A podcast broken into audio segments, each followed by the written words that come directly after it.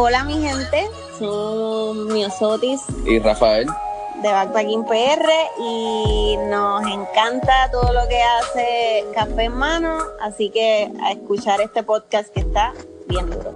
Hola, te habla el tipo oficial. Estás escuchando Café en Mano. Quédate aquí. Mira, Corillo, que es la que hay. Te está hablando Boy. Estás escuchando Café en Mano, el más duro, Don Juan del Campo. Nos fuimos. Team Boy representando. Yeah, yeah, yeah. Saludos cafeteros y bienvenidos a otro episodio de Café Mano Podcast, donde el café siempre pone las conversaciones mejor. Para los que están sintonizando por primera vez, te quiero dar las gracias porque paraste aquí y estás escuchándome, te lo agradezco. Espero que te disfrutes de este episodio. Déjame rápido contarte de qué trata Café en Mano. Café en Mano es, son conversaciones que tengo con gente que yo invito, que nunca, la mayoría de las veces nunca las conozco, o pues a la misma vez también. Pero casi siempre son, son gente que yo considero que de alguna manera u otra le están metiendo de alguna manera interesante y inusual. Casi siempre hablamos de, de sus trayectorias, de, de quiénes son, qué hacen, sus filosofías de vida, truquitos para, que han hecho para, para, para meterle, entre comillas. Y, bueno, la pasamos súper bien. Eh, en el episodio de hoy me acompaña Eric Saunders. Eric Saunders es un tallador de santos. Que para serle sincero, yo me crucé con, con, con Eric eh, en su Instagram, taller eh, underscore es. Síganlo buenísimo. Pueden ver todos sus todos sus santos ahí. Y pues vi que tenía un Yoda tallado. Eh, me percaté de ese Yoda y yo dije, mano, este tipo se merece mi follow. No sé quién caramba es, no sé qué hace. Tiene Yoda y tiene. Y creo que había visto un Chewbacca, un Hulk. Y mano, yo soy un wannabe geek de estos que de vez en cuando leo cómics. Me, me soy soy soy súper fan de todo eso. Así que se ganó mi follow. Llevo siguiendo su trayectoria hace unos meses atrás y vi que recientemente salió, bueno, recientemente tuvo, le hizo un santo a PJ Sinzuela para el sencillo del que se llama Sandunga. Y ahí fue, y ahí fue que cuaje y dije, bueno, yo tengo que invitar a Eric a este podcast. Y pues aquí está, así que disfruten la conversación. Eh, Eric Saunders, episodio 25. Acuérdense, por favor, seguirme en Instagram como Don Juan del Campo. Si tú entras a donjuandelcampo.com, te redirige a mi Instagram y me da follow. ¿Viste qué fácil? Y puedes escuchar los, todos los 25 episodios en podcast.donjuandelcampo.com. Y ahí está todo con, bueno, 25 personas que le meten de verdad. Y pendiente a todos los, los principios de la semana, que voy a estar sacando pues, episodios nuevos. Así que no nos molesto más. Aquí está el episodio. El episodio, el episodio. Eric, saludos. Saludos, ¿cómo estás? ¿Estás bien? Todo bien, ¿y tú? Bienvenido a Café en Mano. Ah, no, gracias por invitarme. Claro, claro. Creo que este, a ver, ya había visto tu, tu trabajo por Instagram hace mucho tiempo atrás y vi que estabas bien activo y vi también que estaba, vi que hiciste Sandunga, lo de PJ Sinzuela. Sí, así empezó. Bueno, había empezado con otras cosas anteriormente, pero, pero Sandunga fue como que lo que lo llevó así como que bien trending y, y bien, como que todo el mundo empezó a verlo. Porque cuando, pues, cuando, cuando PJ lo puso en los videos, pues, pues mucha gente que no lo conocí, que no me conocía, pues empezó como que a darme follow.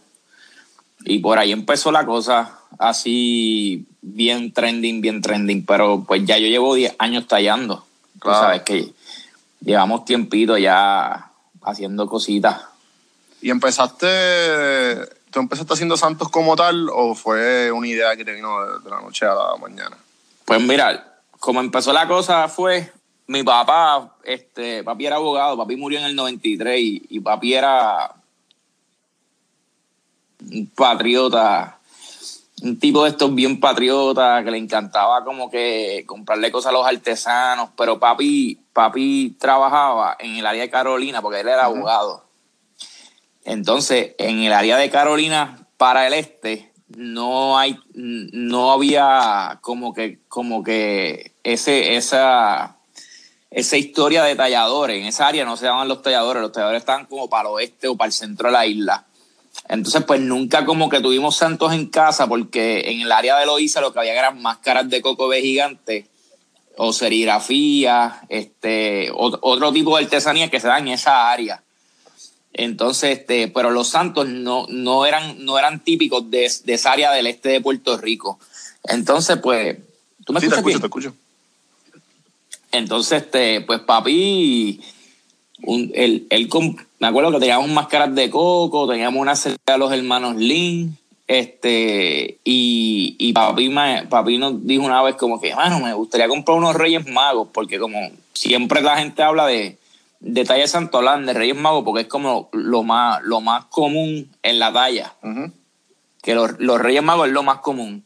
Entonces, pero dentro de lo, dentro de lo, dentro de lo común, lo otro más popular que tú ves por ahí en mesas de talladores es manos poderosas, que es la mano con las cinco figuras arriba, y, y Virgen de la Monserrate, que son las piezas como más, más populares, este, o un San Antonio, santos así bien famosos. Y papi dijo, ah, yo quiero comprar unos Reyes Magos y quiero comprarme una mano poderosa porque la mano poderosa significa la unión familiar y papi era como bien familiar. Papi le gustaba así como que siempre era una persona que iba a ver a su mamá todos los días, siempre estaba con nosotros todo el tiempo, siempre los inventos eran como que irnos de camping, estar reunidos, pues eso como que él, él le gustaba esa, esa vaina. Pero pero entonces este igual quería comprar unos Reyes Magos porque se los quería regalar a mi mamá de aniversario. Entonces pues fuimos para fuimos pa Ponce este, y fuimos para casa de unos talladores que todavía tallan santos en la casa, pero los papás ya murieron, se llaman los Horta. Y ellos son de Ponce el Tuque. Y, fuimos allí, yo chiquito allí, estaba. Aquí se puede hablar malas palabras. Sí, lo que tú quieras. Pues yo sí estaba jodiendo en ese taller. Fíjate, eso, fue una jodera allí, pero. No, yo tenía como 12 años. Okay como 12 años. O sea, éramos ya manganzones y estábamos ahí en una jodera en ese taller allí y nos portábamos súper mal. Sí, imagino que para ti será aburrido en el momento. Sí, era como que, para casa de esta gente, sé yo. Pero a mí siempre me gustó como que lo de la madera y eso, como de chiquito, como que me gustó jugar con madera o, hacer cosas. Que después te voy a contar más adelante, porque entonces fui para allá y como que me puse a ver como que había un montón de, de había como unos pasillos con pinturas y cosas como que con potes de pintura y con material para crear los santos. Y papi estuvo hablando con Domingo Horta, que es como, es un Jedi de la talla de santos. Y, yo, y yo en ese momento como que no sabía un carajo, y decía, diablo, mano, si yo hubiera sabido en ese, en ese momento que ese tipo, porque yo nunca llegué a conocer a él después, después del convertirme en tallador, yo, yo me vine a, a meter en la talla un año después que él se murió. Domingo Horta, que era el papá de, de, ellos, era como que el, el, el, el jefe de, de, la familia. Ok. Y, y yo dije, mano, que, que, que, que comer es mierda, brother. Yo estuve en ese taller allí y yo no, yo no interactué con el viejo, ni, ni me, di una, me tiré una foto con él, ni nada, pero whatever. La, la cosa, la cosa sí, pero esto, obviamente esto fue de como que tú te diste cuenta de esto después de mucho después. Como que, sí, imagínate. Yo estuve en un cuarto con él y no pude no pudo hacerle preguntas o estar con él.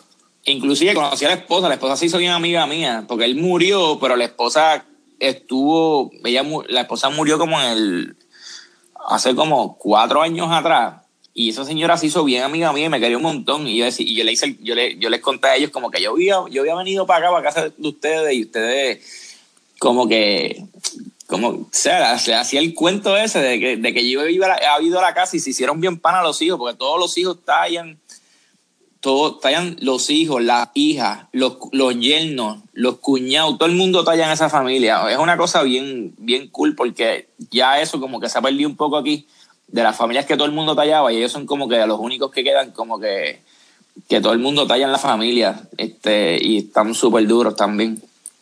Y yo, yo siempre hago el cuento como que, mira, yo, yo, mis comienzos fueron aquí, tú sabes, yo sin saber nada, sin saber qué iba a terminar haciendo, mira, vine aquí, vi tu papá pues nada, papi fue allí y le compró un set de Reyes y la mano poderosa en ese momento no la tenían, que hubiera sido una cosa brutal porque una mano poderosa de ese tipo ahora mismo cuesta un montón de chavos y es una pieza, un collector item. Pero no, mano, pero no, no la compró porque pues no estaba, no estaba disponible. Compró un set de Reyes Magos Y, y ese de Remo, yo, yo pensé que se lo había comprado el Papa. O sea, es que no solo se lo compramos al Papa, pero él vendía de toda la familia. O sea, que él no decía como que, ah, voy a vender el mío, voy a vender el de otro. Que sí, él vendía todo lo que hacían sus hijos y él. Y papi le compró una talla de un Reyes Magos y, y, mami siempre decía, ah, nosotros tenemos una talla de Domingo Horta, nosotros tenemos una talla de Domingo Horta. Y entonces cuando yo empiezo como que a, a, a envolverme en este mundo de los talladores y qué sé yo qué, yo digo, mano, esa talla ya yo me estaba, ya yo sabía como que los estilos y qué sé yo que yo decía, esa talla no es Domingo, está carajo. Y esa talla es el de uno de los hijos y cuando chequeo abajo es del hijo menor, que se llama Héctor, que es bien pana mío también, pero no es del viejo, que el viejo es como que el Jedi, ¿sabes cómo decir? Como que tiene una talla de Yoda, tiene una talla de Luke, ¿entiendes? Sí, sí, sí, sí. Y como que fue un medio bad trip, pero porque esa, esa pieza él la hacía mucho como para regalo, para regalo y que sí, que era una pieza bien común. O sea, no era una pieza, no era una pieza especial ni nada, era una pieza bien común. Pero para esa época era como que tú dices, como que diablo, esa pieza tú la compraste como para el 90 por ahí, porque tienen los colores y el estilo. Pero era una pieza común para ese tiempo. O sea, yo he visto esa pieza en casa de par de panas míos que las mamás los tienen y como que, diablo, esa no me tiene una pieza igual que esa, que, que es la de ese chamaco que es el hijo de los Horta. Nada, la cosa es que papi muere en el 93. Mi papá muere en el 93, como un año después de que compró la pieza esa. y, y, pues mami se quedó con la pieza allí en la casa y siempre la tenía, siempre la tenía puesta allí con un cuadro que ellos compraron. Siempre han sido comprar serigrafías y cosas. Y, y, este, y llegó el momento, yo, yo tenía novia, qué sé yo qué, y, y, y llegó el momento de, de mami empezar, como que empezó a ir de nuevo con mi tía, porque mi tía es otra fiebrúa más de, de, de comprar tallas de santo. Era mami y mi tía estaban fiebrúas comprando tallas de santo un par de años después de que papi se murió. ¿Qué cosa? Porque empezaron a ir a las ferias Bacardí y empezaron, a, empezaron a ir también a la feria de artesanos en Orocovis. No, no se llama feria de artesanos, se llama Encuentro Nacional de Santeros en Orocovis, que lleva como 35 años haciéndose. Y, este, y mi tía y mi mamá eran unas fiebrudas que se llevaban temprano para allá y siempre se compraban una tallita y una cosa y llegaban a casa ahí como que mira lo que me compré, mira lo que me compré. Porque mí y, y, mi, y mi tía son como bien decoradoras de casa, de estas mamás que le gusta como que decorar la casa y tenerla bien bonita y se pasan comprando cositas y compraban los santos. Entonces cuando yo, cuando yo me casé con mi esposa, este, yo le dije, Acho, vamos a decorar la casa con santo. Y mi, y mi esposa, ¿en serio? Entonces, como que eso no, como que eso, eso, eso no, como que ahí como que no. Y él me dijo, puedes comprar una que otra, pero, pero no, no, no, no te, no te envuelvas, tú sabes. Ajá, ajá. Entonces, pues, este, la cosa fue, la cosa fue que este, mami me dijo, yo compré un apartamento, y después ya estaba embarazada y nosotros compramos un apartamento porque yo no tenía decorado ni nada. Y me dijo, venga, vamos para la Bacardí, que en la Bacardí están los talladores de santo para que te compre unos reyes. Y yo, coño, sí, mano, me gustaría comprarme unos reyes para, para, ponerlos en la casa decorados, tú sabes, como, como en casa de Anda Reyes también. Pues fuimos y casualmente le compró una talla le compró unos Reyes Magos al, al yerno de los Horta, al esposo de una de las hijas. Y el tipo se llama Adrián Rodríguez, un duro, pero un duro, un duro, un duro. El tipo un duraco. Y, y, y siempre me gustó mucho su estilo y que sí, ok, y lo conocí, es mi pana. Y en ese momento, cuando yo llegué allí a, la Feria Carly, pues le compré esa pieza y, y, ellos tenían la última pieza que ellos tenían de, de, del, del domingo, de Domingo Horta, que era el, el papá que se había muerto, ah, se había, se había muerto hace como, hacía como, como par de meses. Okay. Y, y, fue algo bien cool porque, porque yo llegué allí y estaban como que, mira, esta es la última pieza que tenemos de papi que vamos a vender. Y vi un abogado y la compró. Y yo dije, pues, obviamente la pieza costaba como 600 pesos. Yo no iba a poder comprar esa pieza. Yo compré, que compré una pieza de Adrián que era, costó como 60, 80 pesos. Y mami me dijo, no te gastes todos los chavos porque la semana que viene es la fiesta de Orocovi, que ahí están todos los santeros. Aquí hay como artesanos de todos lados, pero allá son solamente talladores de santo. Y yo, hacho, pues vamos para allá. Pues, mano, fuimos para Orocovi y... Fuimos para Orocovi y, y, mano, fui, mano, con chavos para comprar un par de piezas, bien fiebrado. Porque yo cojo una fiebre, mano, y yo soy de los que sale, es, como dice mami, hasta salir por el techo con la fiebre. Mano, y, y, me, y, me, tiré para Oco y yo dije, ah, yo voy para allá a comprar un par de piezas. La cosa es que me encuentro con un chamaco que tiene unas piezas bien rústicas. Y a mí la talla que me gusta es la talla bien, bien clásica, bien rústica. Esa es la talla que me gusta a mí. Entonces, este, el chamaco me dice, ya logro, tú sabes que es bien raro que yo me encuentre con gente como tú, porque regularmente aquí lo que vienen son gente mayor y, y, lo que y en la feria no viene gente de tu edad a comprar piezas ni le interesa esto. ¿A mí no te gustaría aprender a tallar santo? Y yo, ya lo sí, mano, se estaría bien cabrón. Entonces, pues, él me dijo, él me dijo, pues, pues, mano, este, este, te voy a presentar a alguien. Pero en ese momento, mami también estaba hablando con una señora y le estaba contando que a mí me gustaban mucho las tallas. Y ella como que se adelantó al chamaco y me trajo al que fue mi profesor, Rinaldi, que él es de Ponce. Y él lleva tallando como desde los 70. Y es como que este tipo, que le pasó igual que a mí, este, empezó a el, el tipo un patriota, un, un, enamorado de Puerto Rico y de su cultura. y, y, dijo como que, mano, yo quiero, me, me quiero poner a tallar santo. Aparte de que su esposa, este, que en paz descanse, se llama Mariam, Mariam Nun, ella era artista plástico también, hacía cerámica, hacía pintura y estaba súper dura, pero bien, una cosa bien, bien, una cosa bien brutal. Pues la cosa es que ese tipo empieza a tallar santos, pero empieza también a leer la historia de los santos y a buscar, tú sabes, que este, hermano, buscar más allá de los santos, a conocer los santeros, se, se iba, iba a los pueblos a, a buscar a los santeros viejos que quedaban vivos, este, hablar con ellos, a preguntarle qué ellos usaban para tallar, cómo ellos hacían las tallas, esa pendeja. La cosa es que yo conozco a ese señor y el señor me invita a tallar y me dice, mira, yo, yo doy clases de gratis, si te interesa, pues podemos, podemos hacer, podemos hacer un, este, pues puedes ir a, a, tallar conmigo, yo no cobro, yo no cobro por, por enseñar a tallar. Y yo le dije... ¿A, ¿A, qué edad fue esto? Mano, yo tenía ya como 26 años. Ok. Sí, que este básicamente este fue como tu primer mentor, además de Domingo Horta, que fue más visual, pero este fue ya más práctico. No, y se de esto, mano. Esto, esto, esto hecho, mano, es que digo, cuando las cosas están para uno y cuando, cuando tú estás en ese, como que, en, no sé, como que todo se, con, se, se, se confabula, se dice. Como que todo se, se, se como que se, se, se alinea, sí, sí. o whatever. Domingo Horta es el maestro de él. De ah, Pablo. Ya. Y yo dije, diablo, no, es que es una fucking casualidad. La cosa es que este tipo, Rinaldi, primero conoce a un santero de Ciales que se llama Carlos Vázquez. Que si uno va para la tienda esta que está en los bajos del Museo de las Américas, ahí en el Viejo San Juan, que hay una tiendita, uh -huh. hay una foto de un santero al frente del balcón de la caja tallando, se llama Carlos Vázquez, hay piezas de él en el museo y todo. Y ese tipo fue su primer maestro, pero mano, le quedaba bien lejos ir allá a tallar con el señor porque vivía una finca en en el carajo. Y él decía, bueno, es que me tardo demasiado en ir a Ciales, tengo que buscarme una persona que talla más cerca de aquí, tú sabes, para poder coger clase con él. Entonces te, le dijeron, ah, hay un santero en la playa, una, un santero en la playa de Ponce.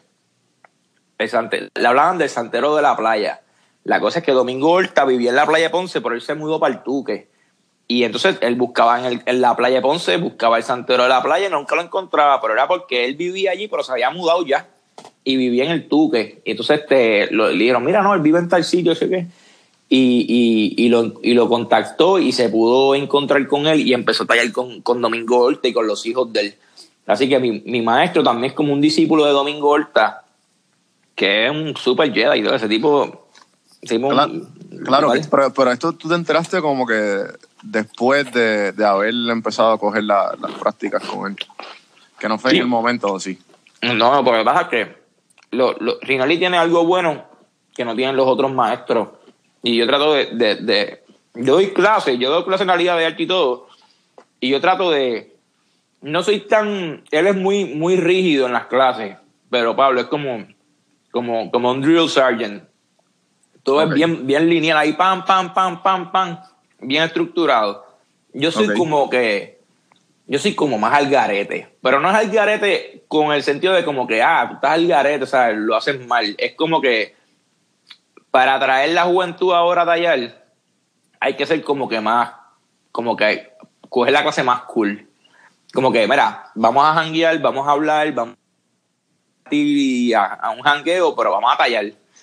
Y así es que yo hago con mis clases. Cuando voy a dar una clase, yo digo, bueno, esto es un jangueo, pero todo el mundo va a estar tallando y todo el mundo vamos a hablar, vamos a compartir, vamos a, hacer, vamos a hacernos panas, qué sé yo qué. Pero Pedro Pablo no era así. Pero Pablo tú llegas a la, a la, a la clase y tú rápido quieres aprender. El, el, primer día tú quieres coger un cuchillo y empezar a tallar, pues eso es lo que tú quieres hacer. Tú no quieres aprender un Claro, carajo. claro. Tú, tú no quieres, tú no quieres aprender un carajo de, de quién era, yo no sé quién carajo que tú no conoces. Pero a mí eso me interesa un montón porque a mí siempre me gustó la historia. Pues la cosa es que Pedro Pablo te coge la primera clase. Ah, empieza a hablarte. La batalla de Santos empezó en tal, en tal sitio, va, va, va, va, va. Vez de hablarte la historia de la batalla de Santos. Y está. Bueno, la cosa es que, la cosa es que, es que esta parte la brinqué. El tipo, yo le pregunto a él, mira, yo sí quiero coger las clases, pero él me dice, mira, yo doy las clases. Y dije, mira, pero usted es de Ponce, yo no puedo bajar para Ponce todos los días. Me dice, no, yo voy a plaza los martes y viernes. Todos los martes y viernes yo estoy en Plaza de las Américas. Wow. Y yo dije, mano, olvídate, está, esto está para mí. Y yo cogí, empecé a ir todos los martes y viernes por tres años yo estuve. La cosa es que llega un martes y viene él como que, ah, ¿estás preparado para la clase? Sí, sí, estamos preparados para la clase. Y yo loco, porque dame mi cuchillo y mi madera que vamos a pasar a tallar. Y el tipo coge y me dice, ok, te voy a empezar, vamos a hablar de la historia de los santos. Y empecé a hablar de la historia de los santos. Yo llegué a las 3 de la tarde a la plaza. Me fui a las 9 y todavía él me estaba hablando de la historia de los santos. Y yo como que, y yo, y él, y él decía como que, él, él, él no me dijo esto, él no me dijo esto el este, como que cuando yo llegué, pero esto me lo dijo como que dos años después, él me dijo, loco, yo siempre hago esa prueba, a ver si es verdad que tú a, a ver si es verdad que a ti te gusta esto y tú quieres aprender a tallar porque te gusta lo de los santos, o tú eres otro que viene por ahí a tratar de tallar santos para sacar chavo, para pa, pa, pa convertirlo como el negocio y no te importa compartir la historia de lo que es esto, porque, porque es chévere, uno lo vende porque es artesano y que sí, carajo, pero tú tienes una responsabilidad de, contar para adelante la historia, que es lo que yo hago. Contar la historia y transmitir eso a los chamacos, a la gente que, que, que, que, no sabe nada de los santos, es, parte de la responsabilidad porque muchos artesanos tienen muy, se paran en las mesas pero no te cuentan nada. O no tienen, o no dan una clase, o no, o no, o no, le dicen nada, qué sé yo, van a dar una charla en una universidad o algo. O sea, se quedan en la venta de su santo y ya o, o en enseñarte a tallar el santo y ya. Ya tú no aprendes más nada después de ahí.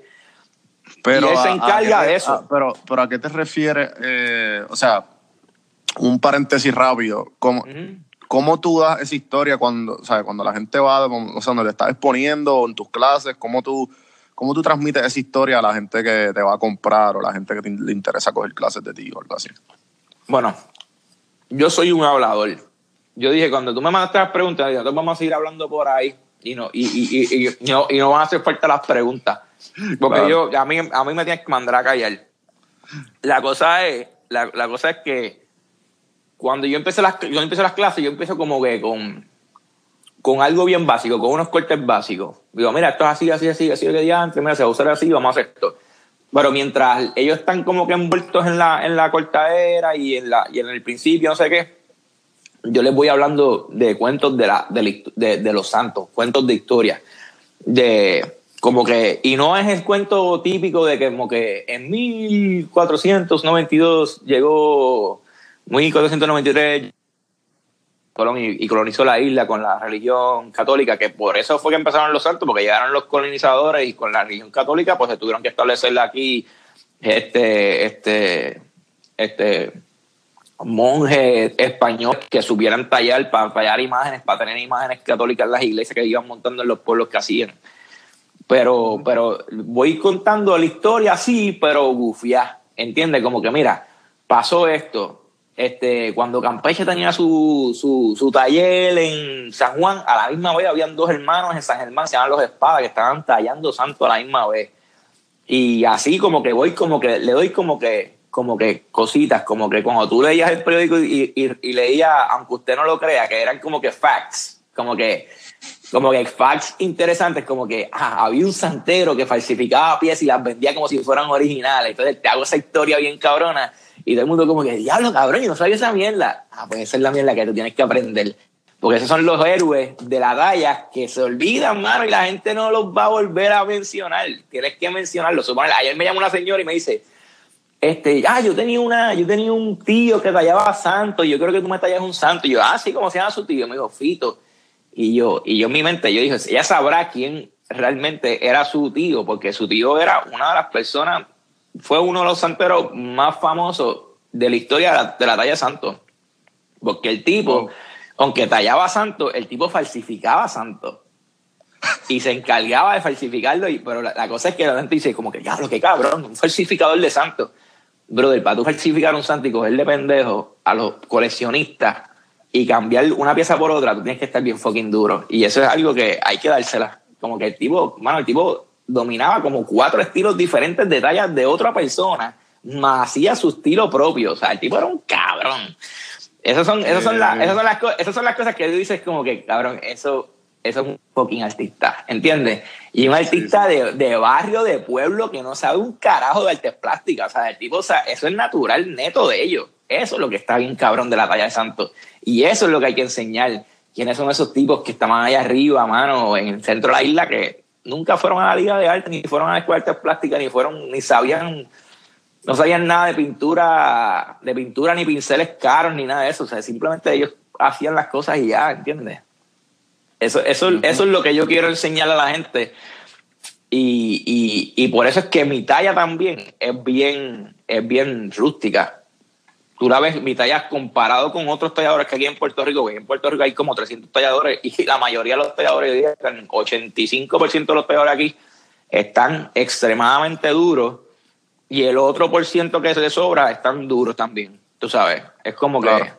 Sí, que meten, aquí, tanto. a- aquí hay, bueno, que, que, que es que te pueden sorprender, me la suponer. Yo estaba hablando de eso con mi esposa el otro día y le digo, tú sabes qué, mano, a veces en, la, en, la- en los concursos aquí en Puerto Rico como que siempre premian a, los a los que están bien fucking duros porque hay unos tipos que están bien duros, ¿sabes? Pero no son, no es la talla típica que yo estoy diciendo, rústica, que se talló así, bien rústica, sin, sin ningún conocimiento escultórico, porque estos nenes ya han cogido clase con gente que ha cogido clase de escultura y saben de anatomía y cosas, ¿sabes? De hacer los dedos, las caras, ¿sabes?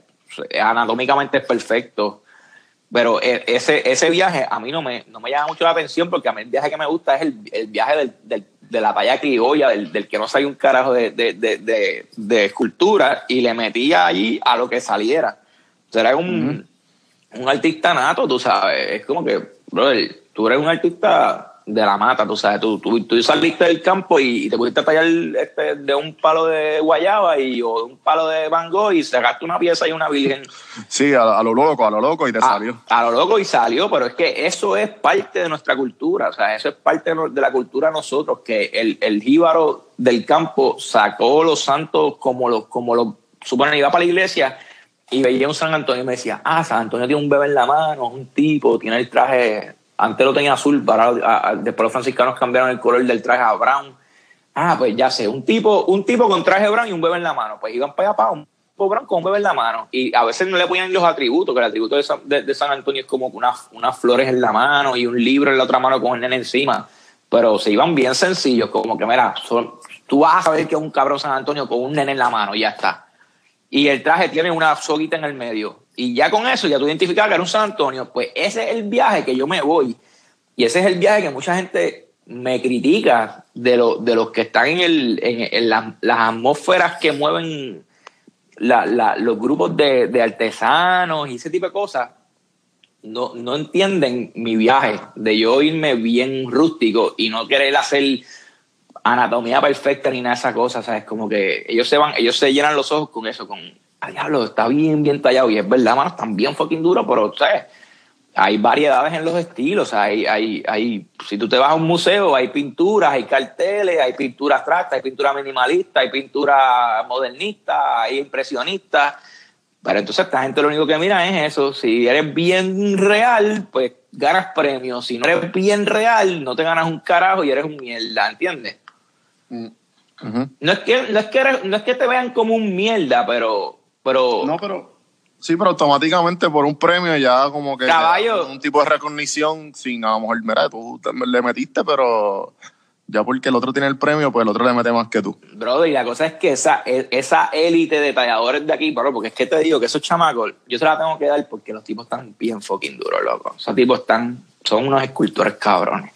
Pero, brother, tú tienes que saber cómo, cómo, cómo el, el que dirige es esa, ese, esos grupos, saber diferenciar entre, entre coño, mano, sabes, hay que también darle, darle oportunidad a estos tipos, porque con estos tipos se me rajen, porque no, participan en las ferias ni nada, pues entonces esas, ese tipo de talla se desapareció. Y lo que a ver son tallas bien modernas y no lo que hacía el Jíbaro antes o tallas bien, bien, bien de esto. Y hay mucha gente de los, de los que llevan años que dicen, mano, yo no voy a concursos, porque es que en verdad que eso es la misma, la misma mierda, todo el mundo siempre gana el mismo. Y, y, y, y, los oídos molestos diciendo eso, tú sabes, como que, mano, o sea, ya mi, mi talla, que yo llevo 45 años, viene este tipo que lleva 10 años tallando y porque está, talla de esa forma o está bien duro, pues, pues se echó mi talla, o sea, no la miran. Y, y, eso está como que mal, pero entonces yo, yo dije como que, ah, eso es lo que está pasando pues mira, yo voy a venir para aquí a hacer esto. Y yo voy a hacer esto y que se joda. Aunque no, aunque, aunque no me, aunque no me inviten para ningún lado, yo no quiero ir para ningún lado. Yo voy a hacerlo por mi lado y ya. Y, que me lo compre el que me lo quiera comprar. Mano, y la pendeja es que me ha salido el tiro bien, tú sabes. Y, y, la, y, y yo, yo soy, yo, yo, hago mis cosas y yo, y yo no estoy dándome guía de un carajo de, de, de, que, ah, yo soy el mejor en esto, yo soy el que estoy más estoy vendiendo, ni nada de eso, porque eso no me interesa. Pero la verdad es que yo cojo, hago una, después de que yo empiezo a tallar, estoy tres años tallando, después de esos tres años que termino de tallar con Rinaldi. exacto, está en coger la primera clase de seis horas de la historia de Santos con. Brother, y eso fue la, primera clase de seis horas, que fue un martes. Después volví el viernes. Después la otra semana volví martes y viernes. Estuve tres semanas, papá, cogiendo clase de historia sin tocar un cuchillo. Que, ok y obviamente interesado porque te, te, interesa, te está juqueado con, No, y Rinaldi encojonado porque decían como que este cabroncito viene para acá a buscar chavos. Porque él pensaba que yo era uno de los que venía a buscar chavos. Hay mucha gente que va como que, ah, quiero aprender para allá para, para, empezar a vender. No me importa un diablo. Como, comercializarlo. Exacto. Y decía como que este cabrón, mano, este cabrón, de verdad, le, le, le gusta vender. Y el tipo seguía como que metiéndome el pie a ver si, era como decir como, ¿tú te acuerdas cuando Daniel San fue a conocer a Miyagi? Y lo puse a encerar el piso, lo puse a encerar los carros. Esa misma mierda, brother. Eso mismo. Yo, me, yo dije, pero es que es lo mismo. Este tipo un cascarrabia, me está haciendo pasar más trabajo que a todos los demás. Después yo vi clases que él le dio a otra gente, mano, que, lo, que, lo, que le daba una clase de un, día de historia y después lo ponía a tallar.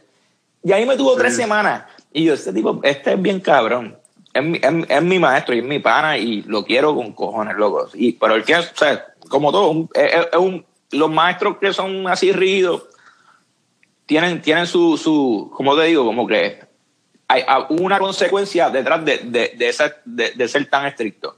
Y la consecuencia fue que yo me he dedicado a ser como soy ahora mismo en la talla santo y a seguir, mano, enseñándole a todo el mundo que quiera aprender, tú sabes. Porque es algo de verdad que, que, que es, lo, es, la, es, lo primero que nos identifica como puertorriqueños a través de todo el mundo. La talla de santo es un ícono que nos identifica a nosotros. Nosotros nos, identificamos por eso. Claro. Pues, es, el primer, es, la, primera, eh, la primera interpretación artística de puertorriqueño también. Porque los, los indios empezaron a tallar con los españoles, este, porque los indios eran expertos en madera ellos hacían dujos y hacían cosas. También tallaban en piedra. Hacían los semis. Eran unos duracos. Y estos tipos dijeron, hermano, si a estos tipos le enseñamos a tallar los santos, los indios van a poder hacer las imágenes y no tenemos que ir a España a buscar imágenes. Y cogían los hijos de los caciques, que eran como que el, top de, de, la de la del, del pueblo o de, o sea de, de, la como te digo como decir clase media clase alta clase tú sabes pues la, el top de las clases era el, hijo del cacique, era el top, porque el cacique era el top de la clase. Entonces te, em, aprendieron así y por ahí siguieron los íbaros haciendo los criollos, empezaron a hacer tallas y por ahí siguió la cosa. Pero entonces esa pieza, esa, como te estaba contando, esa, esa, talla se estaba perdiendo y pues yo, yo, me, yo, me, yo me enamoré de eso cuando yo, cuando yo vi esas, empecé a ver piezas de, mira, hay, hay, yo digo que hay hay varios talladores que yo son mi, son mis ídolos. Y mucha gente no los conoce porque es que realmente aprenden a tallar y no aprenden de historia, no saben lo que es. Hay un tipo, hay un tipo que fue el, secretario del Partido Nacionalista de Puerto Rico, se llama Evaristo González, es de la y todavía está vivo. Y el tipo es un tallador yo diría bastante tradicional, brutal. Él vive en Lares y el tipo, un duraco, uno de mis favoritos. Hay otro señor que se llama Tato González, Eduardo González, que se ganó el primer premio con una talla rústica cuando había gente que realmente sabía que, que, era la que había en verdad y no estaba la fiebre esa del que mejor talla ni nada. Él se ganó el primer premio en la Bienal de Ponce, en el Museo de Arte Ponce de la Bienal de Santo en Ponce, cuando salió la Bienal de Santo en Ponce. Y, y el tipo, fui a la casa y lo conocí, ya viejo, con Alzheimer, y el tipo no tallaba, no tallaba hacía yo no sé cuánto tiempo y lo puse a tallar y me hizo par de piezas. Con Porque yo Alzheimer. quería tener, con Alzheimer, papá, el tipo cogió y me dijo, tráeme cuchillo. El hijo mío, yo tráeme cuchillo, tráeme cositas que él no tiene nada ya, porque las cosas ya las hemos ido sacando. Lo que tiene son unos santitos que él tiene ahí que, que son los de nosotros. Pero traerle algo para ver si lo puedo poner a tallar. Pero yo le llevé un par de piezas. El tipo hizo como, el tipo hizo como 10 piezas. Y le metió y hizo unas piezas cabronas, brother. Y, y, y me tomó una foto con él y todo, mano. El tipo, un, caballo, brother. Y pues ya, ahora está bien, bien, bien, bien viejito. Un amigo mío lo fue a ver y está, está encamado. Pero son, son héroes, loco, son héroes, son héroes de esta patria que, que, la gente no los conoce y si uno no, no cuenta los cuentos de ellos, la gente nunca los va a conocer. Hay otro, hay otro que se llama Zoilo Cajiga, ese yo nunca lo conocí porque ese se murió hace mucho tiempo, pero él, él, él fue la inspiración de gente como Tufiño, Rafael Tufiño, Lorenzo Mal y todos estos tipos que hacían grabados, hicieron imágenes del santero y el santero era la imagen de Zoilo Cajiga, ese tipo, que era un santero de Aguada y se dedicaba a tallar santos. Pues yo no conocí. O sea, yo no- Ajá. Eh, te pregunto, o sea, yo no sé absolutamente nada de esto. Ok. El, el, como los que hacen, los que tallan santos se, se les dice santero. sí, No los confunden con los que son, bueno, con la religión. con sí, los confunden, los confunden. Pero pues en Puerto Rico ese, ese, ese es el nombre que se le da al que, al que talla santo, ¿no es? Porque ahora se le dice, para no decir santero, decir tallador de santos. Y como que es Claro. como que, whatever, tú sabes. Eso es como que, no sé, yo, yo, yo creo que, que, tiene, que tienen, o sea, el, el rango es más alto. O sea, eh, para mí un tallador de santos es, es otra cosa, es otra cosa. Y, y de verdad, pues, santero es el, el nombre que le cae a la persona que talla santo, un santero. Mm. Pero, pero así entre, entre los maestros y esa cosa, pues como que súper mi maestro me decía, no todo el mundo es santero. Hay muchos talladores, pero hay pocos santeros. Y yo decía como que diablo, y yo que yo, y yo que yo soy, y yo que yo soy. Yo decía, dime que soy santero, no seas tan. Sea, él me decía, no, tú estás, tú estás, tú estás ahí, tú estás yendo, tú estás yendo por el camino que es. Y yo como que, ah, ok, tú sabes, porque no todo el mundo es Jedi. Hay, hay muchos Sith, pero hay pocos Jedi. So, siempre- ¿qué, qué, qué tiene, qué, qué necesita, qué tú necesitas para ser un, un santero? Ya lo mano, este, yo diría que primero dedicarte a hacerlo, o sea, ese, ese sea tu trabajo. Yo creo que ahora, ahora mismo es un poquito difícil porque hay gente que pues, no puede vivir de eso solamente, pues tiene que tener un trabajo extra, pero tiene que, tiene que estar bastante comprometido con tallar todo el tiempo. Este, Saber la historia, eh, dominar un estilo propio y, y saber bueno, dominar tu estilo, o sea, en pintura, escultura, saber la historia y, y tener compromiso con, con la talla. O sea, ser un tallador, a lo mejor tener un trabajo por al lado, porque no todo el mundo le dan. O sea, yo tengo panas que trabajan, que son técnicos de refrigeración, que son coaches de baloncesto, que hacen otras cosas y tallan santo en su casa Si esto es como un side hustle. y entonces por al lado pues tienen lo de, lo de la talla y, y pues no, tú no le vas a quitar el título porque él no sepa eso, ¿entiendes? O, o- porque no sé. mi, mi, mi pregunta es que, a suponer, o sea, Pero si tú eres una talla- persona que... Si tú eres una ¿tallas persona que santo estrictamente o puedes como que... Porque tú, tú haces santo como que tipo también tu, tu, tu- la manera en que tú te fuiste más o menos reconocido, que yo entiendo y, la, y lo que veo aquí, es que pues, obviamente tú empezaste a hacer como que este, santos, esculturas de pop culture a lo, al, al estilo rústico de los santos, ¿no? Exacto. Sí, Mira, pues, sí, yo- sí, esa- eh, sí, exactamente, exactamente. Eso mismo que acabas de decir. Pero tú sabes por qué yo, yo empecé a hacer esas otras cosas. Porque me di cuenta que tenía este, amigos y, y, gente conocida que no todo el mundo es católico, mano. No todo el mundo es católico y no todo el mundo ven. O sea, hay gente que dice como que, mano, no, es que saben y saben de historia y saben de arte y saben de cultura y dicen como que, mano, no, es que, es que yo conozco que esto es de la cultura, o sea, de, de esto es de nuestra cultura, de, la, de las raíces de nuestra cultura, que esto es algo que no tiene nada que ver con que yo sea católico, protestante o lo que sea, o que no creen en Dios, whatever, pero esto es como una pieza, o sea, es una talla de santo, tú sabes. Pero hay gente que no lo ve así. Hay gente que dice como que, mano, que yo no creo en santo, yo no, si hiciera otra cosa yo te la compraba, pero porque me encanta lo que haces, pero no, pero un santo como que whatever. Y yo dije como que, mano, qué mejor forma de, de atraer la atención porque ya una vez yo, le yo atrapo la atención de esa persona en la talla, ya en ese momento pues yo puedo como que empezar a hablarle de otras cosas, ¿entiendes? Puedo empezar a hablarle de, la historia, pero si no, le, si, no, si, no lo, si no lo si no lo cojo la atención, pues no, no se va a lo mejor, lo mejor era como que empezar, empezar a hacer este detalles de Star Wars, de Star Wars, ese tipo de cosas, y ya ahí me van a empezar a preguntar como que, ah, cuéntame, ¿cómo, cómo, cómo empezó esto? ¿Cómo empezó esto? O qué sé yo. Captura la, captura la atención y luego claro, te de educar. Exactamente. Entonces, pues yo ahí, pues, pues supone el... Yo tengo, yo tengo unos panas que yo creo que tú los conoces, Armando, que es el dueño Hypnotic, que ha estado en ese podcast también, ¿verdad? No, este no, todo, viste, todavía. Estaría brutal. Eh, es el de la, de la barbería. Sí, es él. Pues Armando fue uno de los, ese tipo fue uno de los primeros que me, como que me, como que me rompió a hacer cosas diferentes. Hubo un par de gente, es que la verdad es que a veces digo una, un nombre y digo como que, diablo, no digo el nombre de esta persona, se va a encojonar, tú sabes, porque hubo un par de gente que me dijo, mano, haz otras cosas, otras cosas, porque lo que estás haciendo está bien cabrón, pero lo mismo me decían, como que no a todo el mundo le gustan los santos, brother. Pues la cosa es, la cosa es que, que, que mano, pues Armando me pompió, me dijo, mano, cállate un easy y yo dije, diablo, sí, diablo, se está bien cabrón. O sea, es como que, como que no sabía que, ¿sabes? Reconocía mis limitaciones en cuestión de la talla, tú sabes. Y yo dije, bueno, pues lo voy a hacer, y me tardé como un año en hacérselo. Y el tipo me decía, mano, hazlo, hazlo, qué sé yo qué.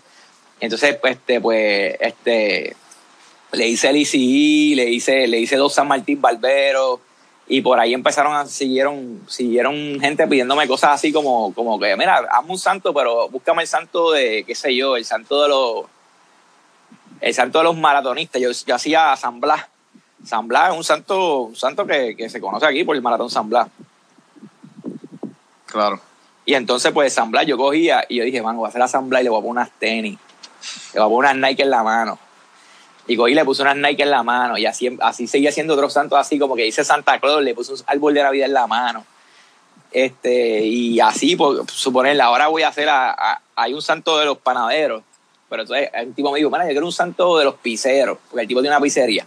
Pues lo voy a hacer con una pizza en la mano, pero pues santo de los panaderos, o sea, tiene, tiene que ver, o sea, no es como que al garete voy a hacer un santo de tal cosa, porque la gente me dice, ah, mira, un santo de la marihuana y yo que es que no hay un santo de la marihuana, o sea, eso, eso, no, eso tiene que tener un concepto detrás. O sea, yo no, yo no hago, hago tallas por tallarlas, tú sabes, o por venderte una talla, o sea, tiene que tener un concepto para que cuando tú tengas la pieza en tu caja, tú digas, mira, este es santo de tal cosa, y es santo por esto, en verdad el santo existe, que de carajo, o sea, es algo, es algo que, que, que sí tiene que tener un concepto detrás.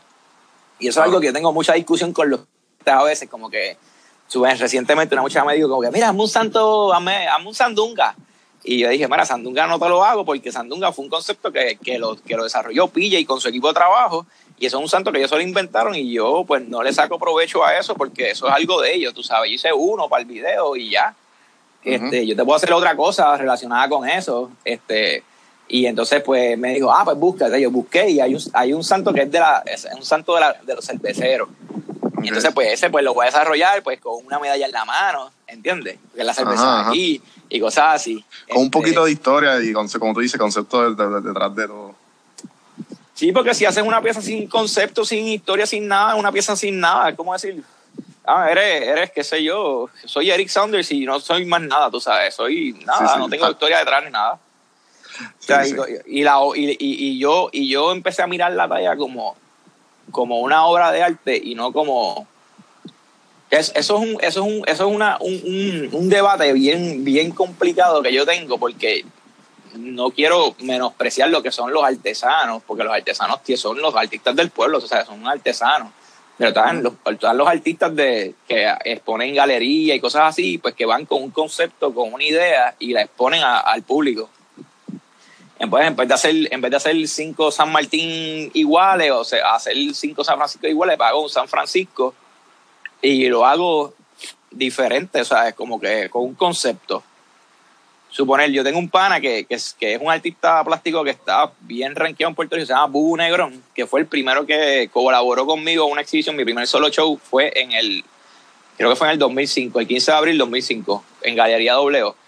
Y entonces el dueño de la barbería se llama Malo Dulio y él es barbero también. Y él me dijo, mano, haz un San Martín barbero porque esto es una barbería y vamos a hablar de los diferentes santos que se pueden venerar aquí en Santurce. Entonces, pues yo cojo y empiezo a buscar como que, bueno, pues estamos en la calle Hipódromo, pues, mano, el santo de los, de los jinetes, pues Santiago de Compostela. Vamos a poner a San Martín Barbero porque esto es una barbería. Vamos a, vamos a buscar a San Lázaro porque en Santurce hay, hay mucha gente que, que, que, son, que son de la región Yoruba y ese tipo de cosas. Y pues le, le rezan a, San Lázaro y cosas así. Pues vamos a hacer un San Lázaro, pero no un San Lázaro normal con los perros. Vamos a hacer un San Lázaro color oro porque Tú sabes que hay, hay mucha gente que se ponen los santos en las cadenas y se ponen un San Lázaro con los perritos con los, con los ojos con brillantes y cosas así. Pues, eh, eh, pues, pues, empecé a abrir con ese tipo de cosas.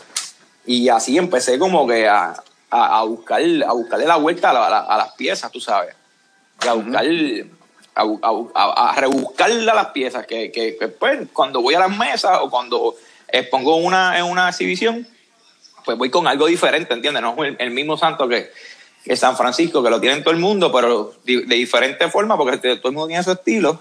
Pero yo, entonces yo con un concepto nuevo. Entonces, eso es lo que la gente le atrae de mis piezas. Que, pues, que llego con algo nuevo, tú sabes. Entonces, apelo, a diferentes públicos también, porque a lo mejor no hay alguien que le gusta como que.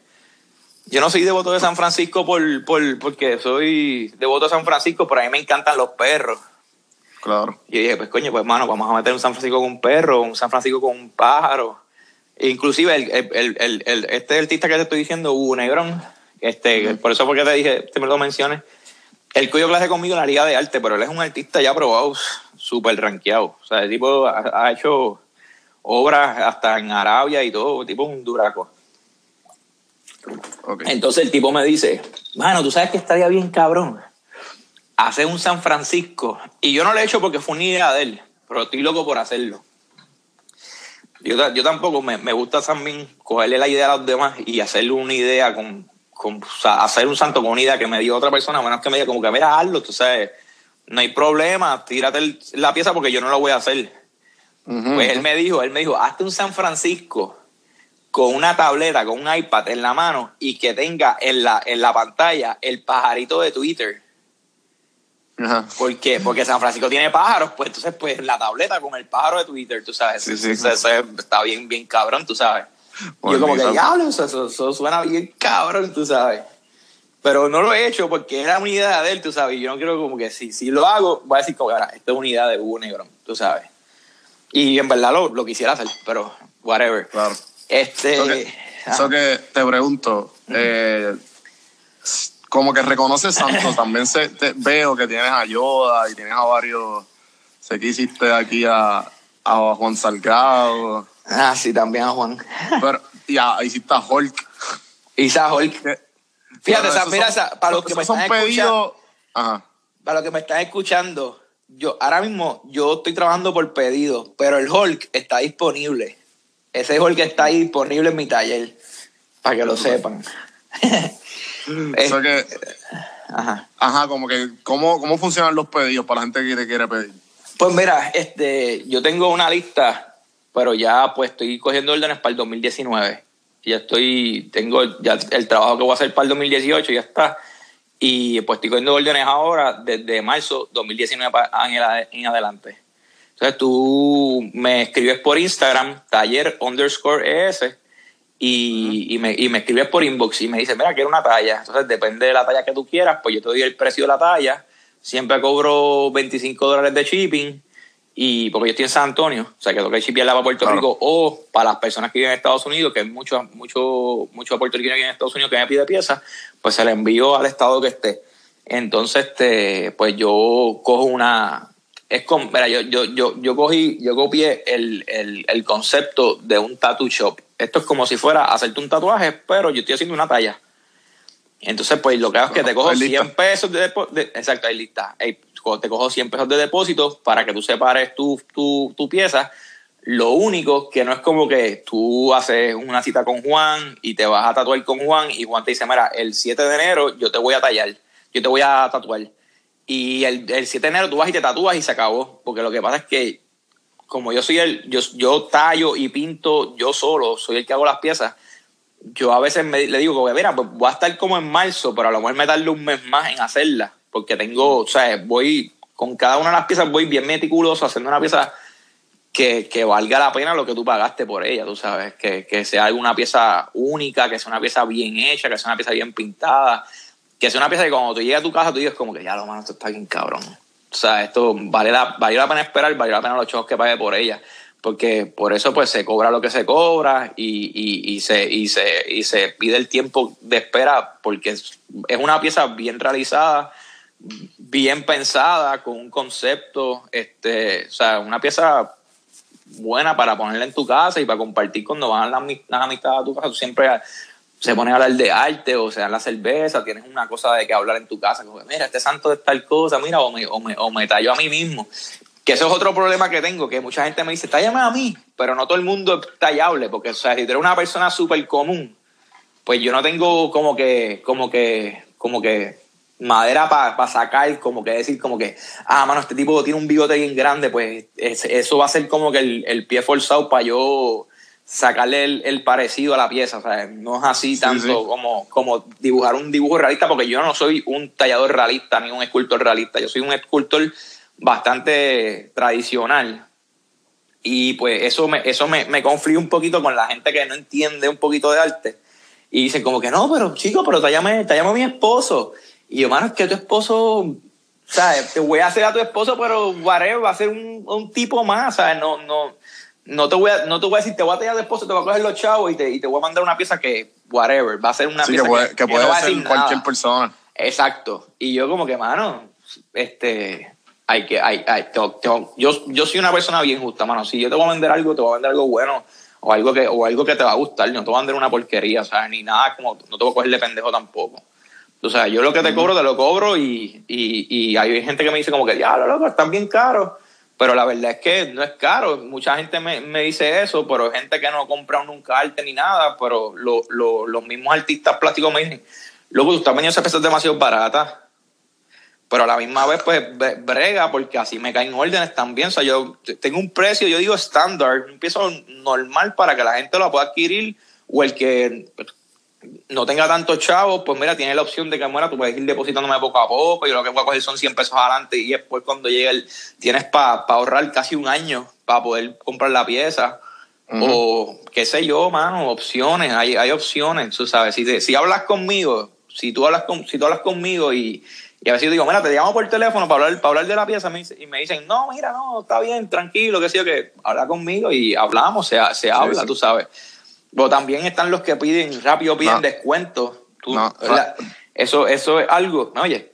Sí, sí, te digo, nada está escrito en piedra, nada está escrito en piedra. Ah, ah, ah, hay una, hay una, hay, hay, hay un, una gran parte, hay una parte de gente, una gente, o sea, varias no varias personas, sino como que hay un grupo de personas como que, como que no, no tienen muy claro lo que, lo que, lo que es el valor de, de una talla, una artesanía o un, o un, arte o algo. O sea, yo, yo cojo, te voy a dar un ejemplo. O sea, yo hago, yo hago un santo y la gente me dice, ok, si te compro tres, ¿cuánto me sale? Y yo, yo brother, eso no es una t-shirt, tú sabes. Las t-shirts, a mí me encanta. Yo, yo compro t-shirts artesanales, todos mis t-shirts son artesanales, pero la verdad es que si tú compras el por mayor una t-shirt, pues tú la printeas con un mismo print y se printean y mientras más tú hagas, más barato sale el de esto, pero una talla santo tú la tallas y yo tengo que tallarte otra igual de cabrona que la primera que hice y la tercera igual de cabrona que la otra que yo te hice. O sea, que tienen que ser tres piezas bien brutales para que tú me puedas pagar lo que tú estás pagando por la pieza.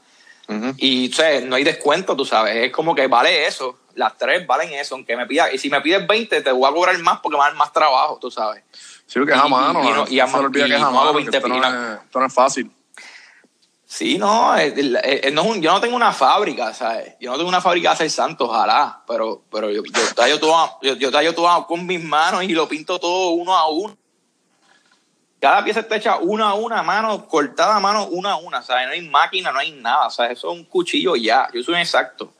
Yo soy un exacto con un cabo que me hace un artesano de dorado que se llama Tony Ayala, que es otro de los artesanos duracos de, de Santos en Puerto Rico, Tony, muy pana. Y es un, un santero tradicional. Este, y él le ha dedicado su vida a, a tallar santo. Él se dedica a tallar santo. Y así hay un montón, o sea, hay un montón de, de panas que, que, que, que, que, mano, y, y eso yo lo aprendí y yo cometí ese error al principio cuando yo empecé a comprar santos. Yo le compré santos a un pana, que ahora mismo es uno de mis mejores amigos en la talla, y voy a una feria de Bacardí y le digo, mira, este, yo te quiero comprar esa, san- esa era una santa, eh, una virgen de la, ay, diablo, la, whatever, se me olvidó el nombre ahora, no, no puedo creerlo. Este, es, es la Virgen de los, la Virgen de los mexicanos, de los- la Guadalupe, la, la Virgen de la, La Guadalupe, Guadalupe, la Virgen sí. de los mexicanos. Y, y yo la vi, y yo la vi, y yo dije, ya, está bien cabrona, brother, la voy a comprar. Y él la estaba vendiendo, mano, súper barata. En verdad, yo ahora miro para atrás y digo, ya, sí, bien cabrón, mano. Y, y yo vengo y le digo, yo vengo y le digo, mano, ¿en cuánto me la dejas? Él me dijo, mano, en lo que está, o sea, vale eso, no puedo bajar más la pieza. Y mi mamá dijo, a los artesanos ni a los artistas tú le puedes pedir rebaja, eso es una falta de respeto. Y eso es algo que, mano, se lo digo a todo el mundo que esté en el podcast, nunca le pidan rebaja a las, a las muchachas que hacen pantalla, a los que hacen cosas en cerámica, a los que hacen cuero, mano, a todos los artesanos no le pidas rebaja porque de eso ellos viven, mano. Los artesanos se joden haciendo piezas para cuando lleguen a las ferias tener sus mesas llenas y ustedes se deleiten con la variedad que tienen de artículos y de, y de, y de piezas que tienen para que ustedes vayan y cojan la que ustedes quieran. O sea, no le pidan rebaja al artesano ni a los artísticos, ¿sabes? Van a, van, vas a una exposición y ves un cuadro que te gustó, mano, y no tienen los chavos, pues no lo compres. Pero, mano, ¿sabes? A menos que él salga de él, que te diga como que, verá, yo te doy un descuento, que o qué, pues cool, pero no le pidas, porque cuando uno va para Walmart, uno no le pide descuento a Walmart. Le dije, mira, déjame la leche en dos pesos. Ajá, ajá. Tú sabes, y eso, y eso es algo, eso es algo, tú, tú, tú alguna vez has oído una doña diciéndole en JCPenney a una, a una- a una persona, mira, déjame la blusa en dos pesos, o rebájame 10 pesos de la blusa. O sea, no, no, no, no pasa. No pasa. Entonces, a los artesanos, a la gente de aquí le estamos pidiendo descuento, pero esa gente viven de eso. Esa gente, es- esos chavitos que hacen en la feria, que se joden bastante, son los chavitos que van para la casa, para pagar la casa, la luz, el carro, la compra. No le pidamos descuento a los artesanos, eso es una falta de respeto y, y aparte de que si le pagamos lo que ellos piden por la pieza es porque la pieza está bien hecha y porque, mano, eso es lo que vale. Tú sabes, eso, eso es un consejillo ahí para, para todo el mundo que compra piezas y, y, y, y para y pa, y, y pa mi, y pa mi pueblo, tú sabes, para Puerto Rico. Yo estoy en San Antonio, yo llevo a Puerto Rico en mi corazón y a todos los artistas que se joden todos los días trabajando por llevar piezas para las ferias. Y pues, mano, tú sabes, hay que, hay que ayudarnos y, y, y vernos como, un, como uno solo y no como que un montón separado, porque por eso es que las cosas están un poquito malas en Puerto Rico, porque cada cual ha querido tirar, tirar para su lado y no, y no hemos querido unirnos. Suponer, te voy a hacer, te voy a hacer un cuento, esto, esto es un bochinchillo, un bochinchillo, pero que no me meta en problemas. Mira, Vete, yo mano. sin decir nombre, mira, te voy a dar un ejemplo. Hay, hay veces que la, que hay veces que, que, que, la, que las identidades que manejan los artesanos y esas cosas deben de darle oportunidades o buscar o, o- o ser más, más selectivos con lo, con, lo, con lo que están escogiendo. Una vez a mí me invitaron para la feria de la calle San Sebastián. Mano, y yo tengo este pana que, que es tallador, el tipo trabaja en una cafetería, su esposa trabaja en Walmart y se la hace bien difícil porque tienen tres hijos y hay que, hay que sacar chavos para pagarle a los tres de la escuela y, y sus cosas. Y yo le dije, verá, brother, yo tengo mi mesa ahí en, en San Sebastián, vente conmigo y pon tus piezas en mi mesa y nos montamos los dos. Dice, pero loco, ¿cómo a hacer eso? Si tú estás vendiendo lo mismo que yo, tú sabes, vamos a estar los dos. Y yo, brother, que se joda. Tú vete conmigo y si tú vendes, vendiste, super cool, celebramos. Y si yo vendo, vendimos y celebramos también. Vamos los dos, olvídate, los dos en la misma mesa, olvídate. Que tú vendas y yo no vendo, olvídate. Vamos a, vamos a meternos los dos. Pues hice eso y, y al otro año no me invitaron a San Sebastián. No sé si fue por ¿En eso. serio? Y me, dijo, y me dijeron como que, ah, que hay que darle oportunidad a, otros- a los demás. Y yo creo que si yo, si yo fui uno de los que le di oportunidad a una persona que ustedes no invitaron, que se mató llamando para pa, pa, pa, pa esto, y, y, y me vas a cortar las patas a mí, que brego bien cabrón, tú sabes. Y yo dije, Ujú. ok, pues está bien, no hay problema. Y nunca volví a llamar, nunca me volví a apuntar para San Sebastián ni nada. Y, y mano, empecé a hacer lo que estoy haciendo por mi lado.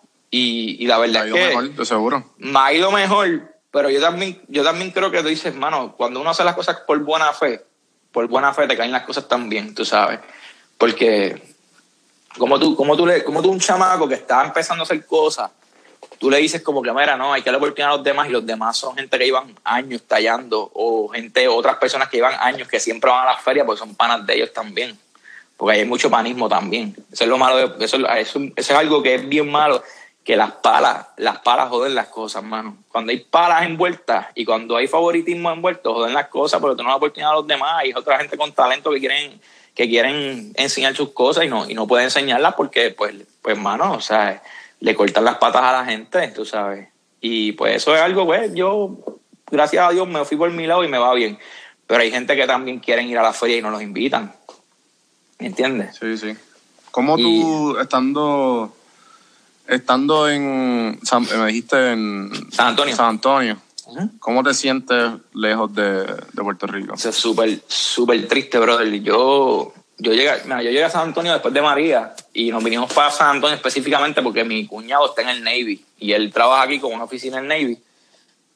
Y me dijo, mira, brother, este, yo llevaba con un mes sin tallar, pues no tenía, no tenía luz en casa ni nada.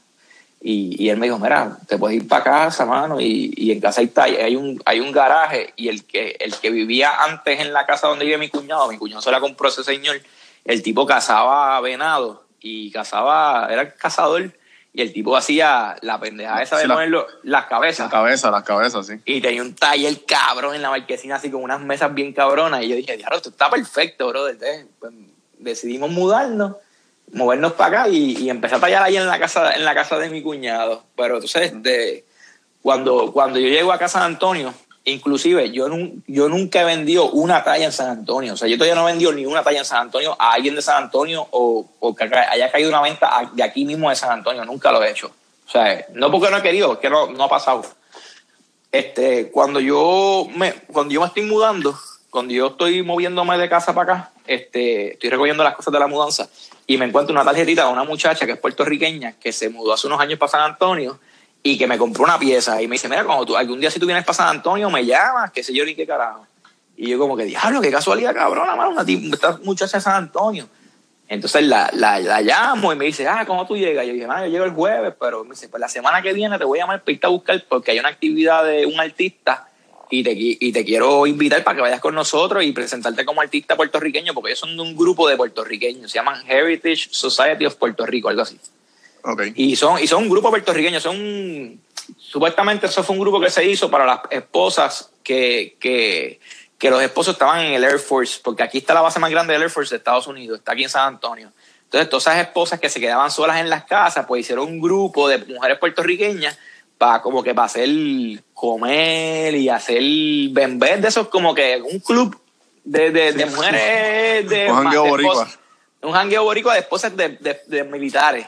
Pero se fueron uniendo otra gente que se mudaban para acá, doctores y cosas así. Entonces la cosa es que cuando, cuando ella me llama, ella me dice, mira, hay una actividad con Antonio Martorell y él va a hacer un, un, un póster conmemorativo de, de, de, de San Antonio.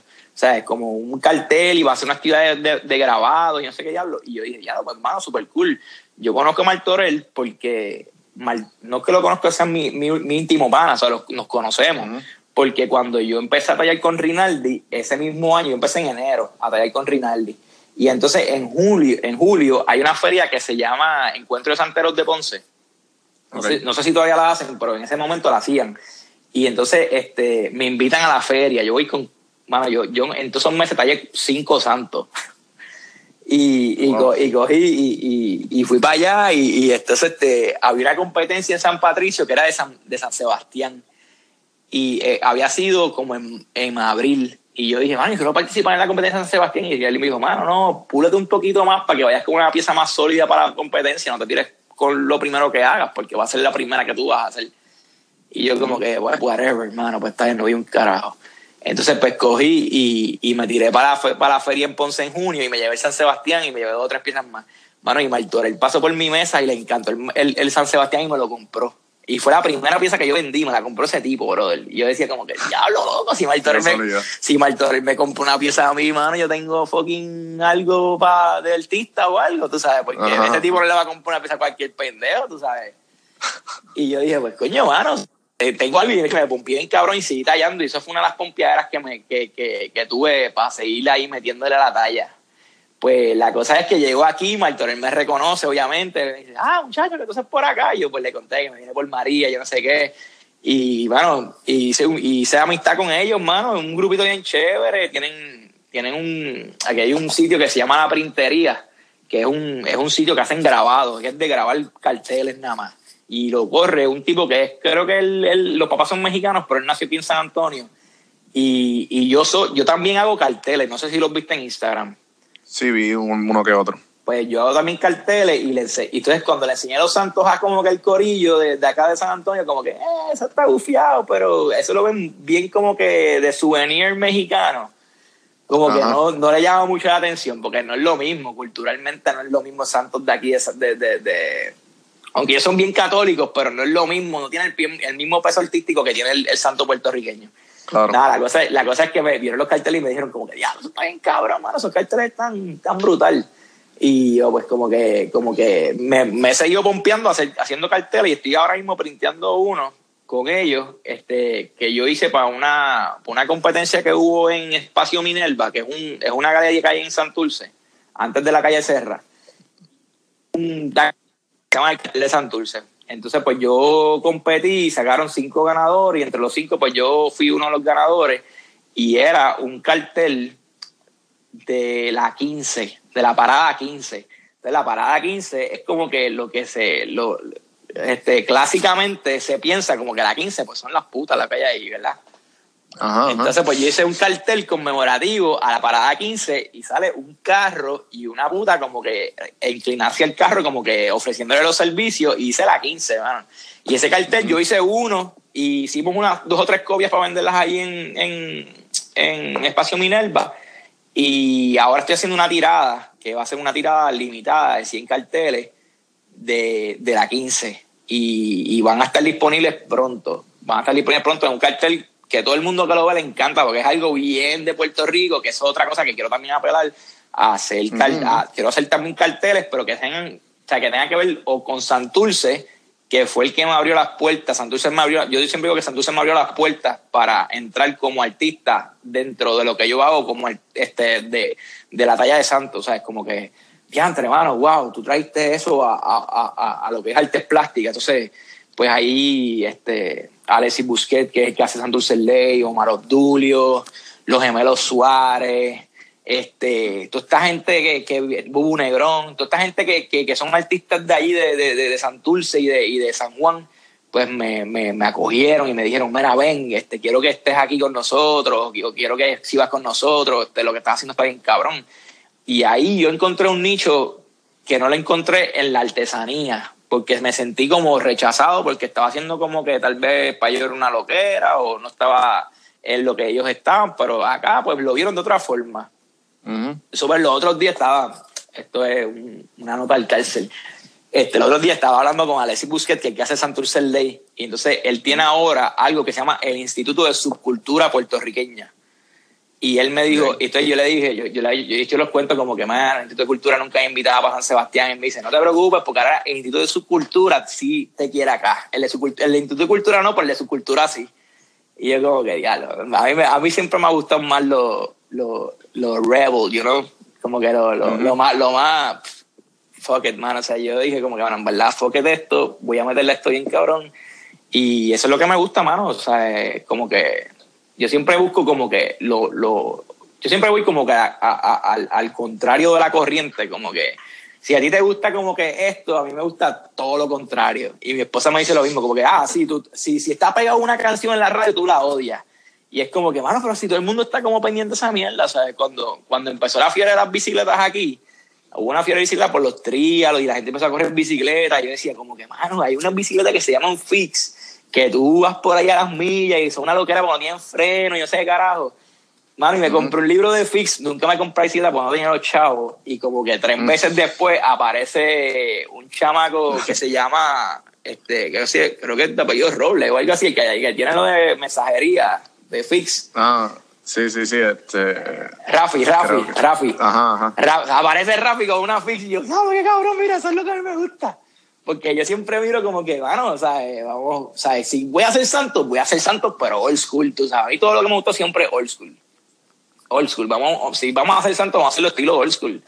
Y así, y los carteles, old school también. Y eso fue una de las cosas que me dijeron los, los chamacos de aquí, de aquí hay mucha gente de México, y, y- o, que tienen familia en México, y vino un chamaco No, claro, que, están cerca. lo que esto es México puro. Y, pero los mexicanos aquí no se traen de decir que son mexicanos, siempre dicen que son de San Antonio. Pues tienen miedo a la, a la migra y toda esa pendeja.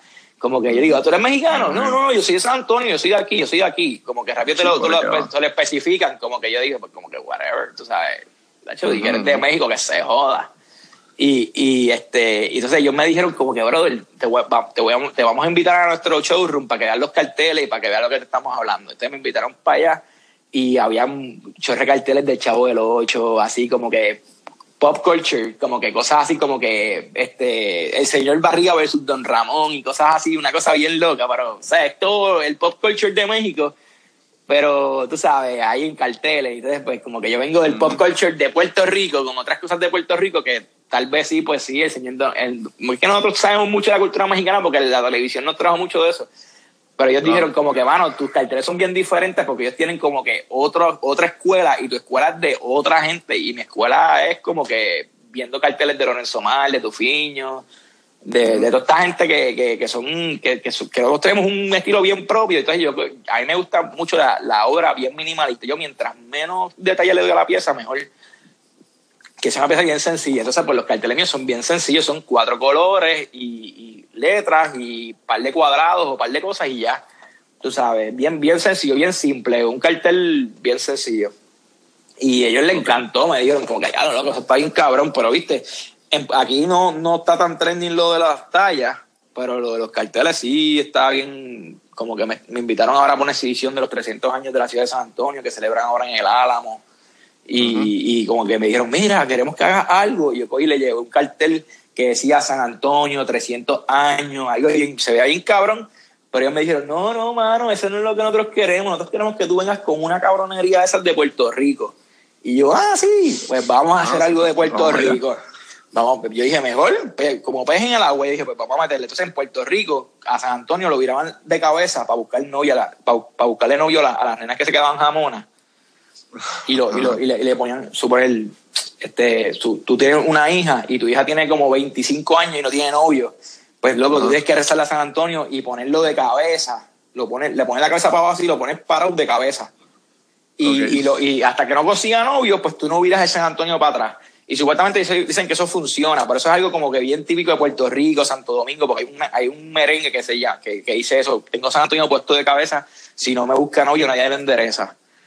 Pues la cosa es que yo cogí y yo dije, vale, yo voy a coger esa cabronería y la voy a meter ahí. Entonces yo cogí y hice un cartel de San Antonio que decía como que era como un cartel como, como un cartel informativo. Como que, como que si estás jamona, ponlo de cabeza. O sea, es San Antonio y se una fresa como virar al revés y es San Antonio al revés. Sí, sí, como un how to a conseguir un novio. Exacto, exacto, como que es un, exacto, exactamente, como tú, como, como bien, bien old school, tú sabes, como, como, como cuando tú ves la parte de atrás de las cajas de pancake, échale agua, échale esto, pa, pa, pa, y es una instrucción, o los palitos chinos, cómo pegarlos y ponerlos así para usar los palitos chinos, pues esa misma mierda.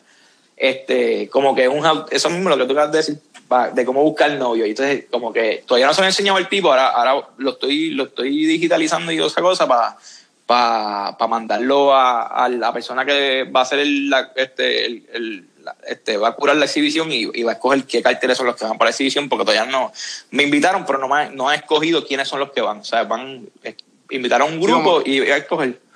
Sí, te invitaron a participar, básicamente. Exacto, me dijeron como que, mira, para que, para que, para que sometas una pieza. Y entonces si la sometes y la cogen, pues, pues, pues estás adentro. Y yo como que, bueno, pues vamos allá. Yo, yo me tiro en todo, o sea, yo no tengo miedo. O sea, ¿qué puede pasar? Que me que no. Whatever. Es Sí, igual sí. que lo que yo he hecho en Los Santos. Yo, yo en Los Santos, por eso yo, yo he cogido y, y yo hago Los Santos. Y yo, bueno, ¿qué puede pasar, hermano? Que, que, que, que no le gusten. Ya, yo, yo tengo haters, ¿sabes? Yo tengo haters. Yo, mira, yo, yo, te digo que. que Hablamos de eso, hablamos, de los haters. Ah, te voy a contar un cuento bien cabrón. Mira, yo hice una, yo hice una exhibición con un, con un muchacho que se llama este, este, darlo, Luis Pérez. Luis Pérez es el director del Museo Arte de San Juan. Y es un chamaco joven, pero el tipo es un duro, loco. El tipo sabe de historia de, de, de- arte, un duro. Y ve mis piezas y me dice, cabrón, tú estás haciendo algo bien diferente. Vamos a hacer algo, vamos a hacer una, vamos a hacer una exhibición con este tipo que yo conozco, que tiene, una- que tiene una colección de santos viejos. Yo obviamente conocía el, señor, que se llama Billy Torres. Este, y el tipo tiene una colección de Santurce de santos viejos. Tiene una, tiene una página de internet que se llama Museo del, Museo del, Museo de los Santos o algo así. Entonces, este, la cosa es que ese tipo, tiene, él es como que uno de los, de los que tienen colecciones grandes de santos en Puerto Rico. Yo tengo otro pana que se llama Héctor Puy, que es como mi hermano, que el tipo es puertorriqueño, pero el tipo se mudó cuando tenía 15 años para Gainesville, Florida. Y entonces él es como que el, el, el- él es como que el más odiado. Tú sabes, él, él, él, él- él lo- los, otros, los otros coleccionistas como que lo, lo, de- lo, lo- lo detestan, porque el cabrón tiene un montón de piezas bien hijeputas. Y, y como que el tipo ha podido como que coger piezas que los otros no han podido coger, porque eso es como que, tú sabes, esos santeros viejos lo que hay es una pieza de ellos nada más, y entonces, este, ¿quién es el que la va, el, el que la va a conseguir, tú sabes? Entonces, Sí, sí. Pues la cosa es que, la cosa es que ese tipo, este, yo me hago bien pana de él sin saber que, mano, que tiene un cojón de haters detrás. Y entonces, pues a la misma vez, pues los haters de él me cayeron a mí también. Entonces, los que, los que no le caen bien a él, pues no lo siguen. Y entonces, los- como yo soy pana de él y mis piezas son como que más old school, pues como que, ah, esas piezas no bregan. La cosa es que Carlos, Carlos, eh, que Luis Pérez hace la exhibición con este tipo que tiene el, el Museo de los Santos y hace una exhibición de santos antiguos brutal. Y me invita a mí, como que decía como que, ah, las tallas antiguas presentan al santero moderno. Entonces me presenta a mí como el santero moderno, pero la verdad es que mis tallas son rústicas, pero de la misma forma, pues yo he puesto más moderna las piezas rústicas, o sea, la pieza criolla la he puesto moderna, con lo que te digo, los atributos, ponerle al sampler la Nike y ese tipo de cosas. Y hay un, hay un santo que se llama San Ezequiel Moreno, y entonces el tipo es el santo de las personas con cáncer. Y es un santo que tiene, un, tiene como que la mano para el frente y la mano en el pecho, así bien classy. Entonces yo cogí y le puse una guanábana en la mano, porque decían que la guanábana curaba el cáncer. Yo cogí y le puse una guanábana en la mano. Entonces la cosa es que, nada, yo, pues, dan la exhibición, no sé qué, los panas míos son los que, los- yo tengo como tres amigos míos que trabajaban en el museo, que eran los como que los que los que hacían los recorridos y te hablaban de la historia y bregaban con el museo, o sea, ellos trabajaban allí, eran todos los que trabajaban allí, yo los conocía. La cosa es que me dicen como que, mira, vino este tipo, el que tú decías que, que, que, que, que, que no, que no iba a venir, pues vino, porque es un tipo que es un coleccionista, pero no sé el nombre, este, pero el tipo, lo que ese tipo, me, la única vez que él me ha llamado por teléfono, no me llamó por teléfono, me escribió por email, fue porque yo me tomé una foto con un tipo que es una leyenda y el tipo quería tener una foto, esa foto la quería para él. Y yo le dije a él, pues mira, vamos, va- vamos, vamos, vamos a intercambiar la foto por unas piezas. Y me dijo que no. Porque él quería la foto regalada. Yo dije, cojones, regala, cojones. O sea, esa foto de la... o sea, eso es mi trabajo, tú sabes, mi trabajo investigativo, porque yo, lo, lo que te estoy diciendo de Rinaldi, que si iba a ver los santeros viejos, yo también lo empecé a hacer. De empezar a buscar santeros viejos por la isla y conocer los santeros viejos que quedaban vivos. Que ya se han muerto dos o tres. Este, y yo empecé a hacer ese trabajo y él dijo, este, este cabroncito, no, a lo mejor no tenía tan bien como yo, como a mí me gusta, pero el tipo le sabe de, sabe de la historia. Y el tipo, pues, como que me tenía, no sé, yo no, le caía mal o algo así, yo no sé por qué. Este, la cosa es que me, me, me cuenta el pana mío que está en el museo que cuando él, él se para a ver mis piezas en la exhibición, él fue un día en la semana, cuando no era la, la apertura ni nada. Fue un día en la semana y ve las piezas mías y se para, o sea, es como tú, como tú ves algo que, que no te gusta y te da escalofrío, como que te mueves, uh, como que Sí, sí, le, montas la cara. montar la cara y hace como con escalofrío, como que, uh, qué mierda, o, o, o- o esto ah, me da ese. Bro, y el tipo hizo eso al frente de mis piezas, bro, y, y el pana mío me lo dijo y dije, ya lo que clase cabrón, tú sabes. Pero, bro, bueno, para los gustos los colores, el que le gusta lo mío le gusta y el que no le gusta, pues no le gusta. Ya, ya, antes me, antes me, antes me, me dolía, como que, ah, qué cabrones. Pues, sí, ok, Al ya. principio siempre, mi mamá. Guacho, loco, y yo me guacho, cogí unos bellones, unos bellones bien pegados y mi, y, y mi, y mi mujer, Nacho, olvídate de eso, chico, este, haz lo tuyo, olvídate. Y yo con un bellón pegado ahí una semana, Nacho, pero ya, a mí me importan tres carajos. Tú sabes, ahora, ahora, ahora yo estoy más como que, yo, yo ahora, ahora me siento hasta mejor porque yo ahora hasta como que ayudo más hasta, hasta, lo, hasta la gente que antes eran mi competencia, como que he ido como que, mira, este, o que se, como que eran como que tipos como que tenían roce conmigo y que y ahora bueno, voy y los saludo super cool y como que mira, cualquier cosa que necesiten, mano, la orden, que sea carajo, porque mira, mejor tú ser cool con todo el mundo, mano, y si alguien te quiere hacer daño, pues, mano, allá él. Tú ser cool con las personas y admira el trabajo de todo el mundo. Este, puedes sacar lo que es bueno de las personas. Yo siempre pienso, yo siempre le saco lo bueno a las personas. O sea, mi esposa me dice, cabrón, tú, tú, tú, tú, eres bien difícil de, de interpretar porque tú ves una pieza y, y es una mierda y tú dices, mano, es una mierda, esa pieza es una mierda, dice mi esposa. Y yo digo, hermano, no, esa pieza tiene esto bien gufiado, tiene esto bien gufiado. Y mi esposa me dice, ya, lo loco, tú le sacas algo bueno a todo. Y yo, mano, pero es que hay que dársela, tú sabes, cuando hay que dársela, hay que dársela, ¿sabes? A lo mejor el tipo hizo una pieza que no está tan buena ahora, pero el tipo hizo hace tres piezas que está ahí, puta. Y no todo el tiempo yo hago una pieza que está bien cabrona, tú sabes. Y a, todo el mundo en su área hay que dársela, tú sabes, porque hay unos que, que, que los santos no, no le quedan tan, o sea, no, a lo mejor no son tan consistentes, porque no todos, todos, todos los artistas son consistentes en sus piezas, como que todo lo que hacen está bien cabrón. Pero, pero cuando hacen algo cabrón hay que dársela, tú sabes, hay que decir, mira, ese tipo se está bien rankeado, tú sabes. Yo, y, y a veces yo, a- a- ahora ya no lo hago tanto, porque también he aprendido a ser, no ser tan pendejo tampoco, porque a veces uno se tira, quiere ser tan dadivoso y tan bueno que, que lo cogen de pendejo a uno. Pero antes yo recomendaba talladores, yo decía como que, mira, y yo, y yo siempre lo he dicho, no colecciones solamente mis santos, compra santos de otras personas también, porque hay otros talladores que también son buenísimos. Pero ya yo no recomiendo a nadie. Que yo no recomiendo a nadie, porque a mí, a mí nadie me recomienda a mí. O sea, a mí nadie, Exacto. ningún tallador dice como que, ah, vete, cómprale a este, porque bueno, van a perder la venta. Y yo no lo recomiendo, porque yo digo, mira, ve a la feria y mira lo que hay por ahí, porque hay piezas bien cabronas, tú sabes. Y, y, y tener una colección de mis piezas, pues tú puedes comprarme dos, tres, que sí o qué. Pero sería cool también que tuvieras de otros talladores también, porque hay, aquí hay gente que está bien, bien fucking duro. Mira, mi maestro está bien duro. Y el- ese tipo, de ese tipo sí que he tallado. Ese tipo ha hecho más de 35 mil piezas. Wow. Y yo lo que llevo son 600 y pico. Y ese tipo ha hecho más de 30 y pico mil piezas y está duro, duro, duro. Y lo puedes ver en las ferias, en Orocovi, o puedes ir a la casa de él y es un, es un duro. Es bien clásico, pero, pero hay diferentes, es como te dije al principio, hay diferentes estilos, tú sabes. Hay, hay estilos bien, bien clásicos, hay estilos más modernos, depende del gusto. Yo fui a ver un- a un pana que talla Santos para Huracán María, que él vive, él vive en Orocovis, trepado allá, y, y, mano, sabía que estaban pasando la mala allá arriba, y dije, bueno, vamos para casa del, del hombre, porque en verdad hay que ay- ayudar también a, a- o sea, eh, no todo el tiempo es pana de, pana de santo y pana de jangueo de, de, de cuando están las actividades y cuando hay peo o cuando hay un problema, o sea, eh, todo el mundo se desaparece y nadie aparece, y dije, bueno, para allá arriba, vamos, vamos a ayudar al chamaco, que el chamaco tiene un nene chiquito, y, y fuimos para allá arriba, y mi cuñado, que había visto nada más que mis santos, me dijo, brother, tus santos están gufiados, pero ese tipo le mete cabrón. Y yo, brother, eso no me lo tienes que decir. Eso dice que aquí ese no es el único que le mete cabrón, aquí todo el mundo le mete cabrón. ¿sabes? Eso es lo difícil de eso es lo difícil de lo difícil y lo bufiado.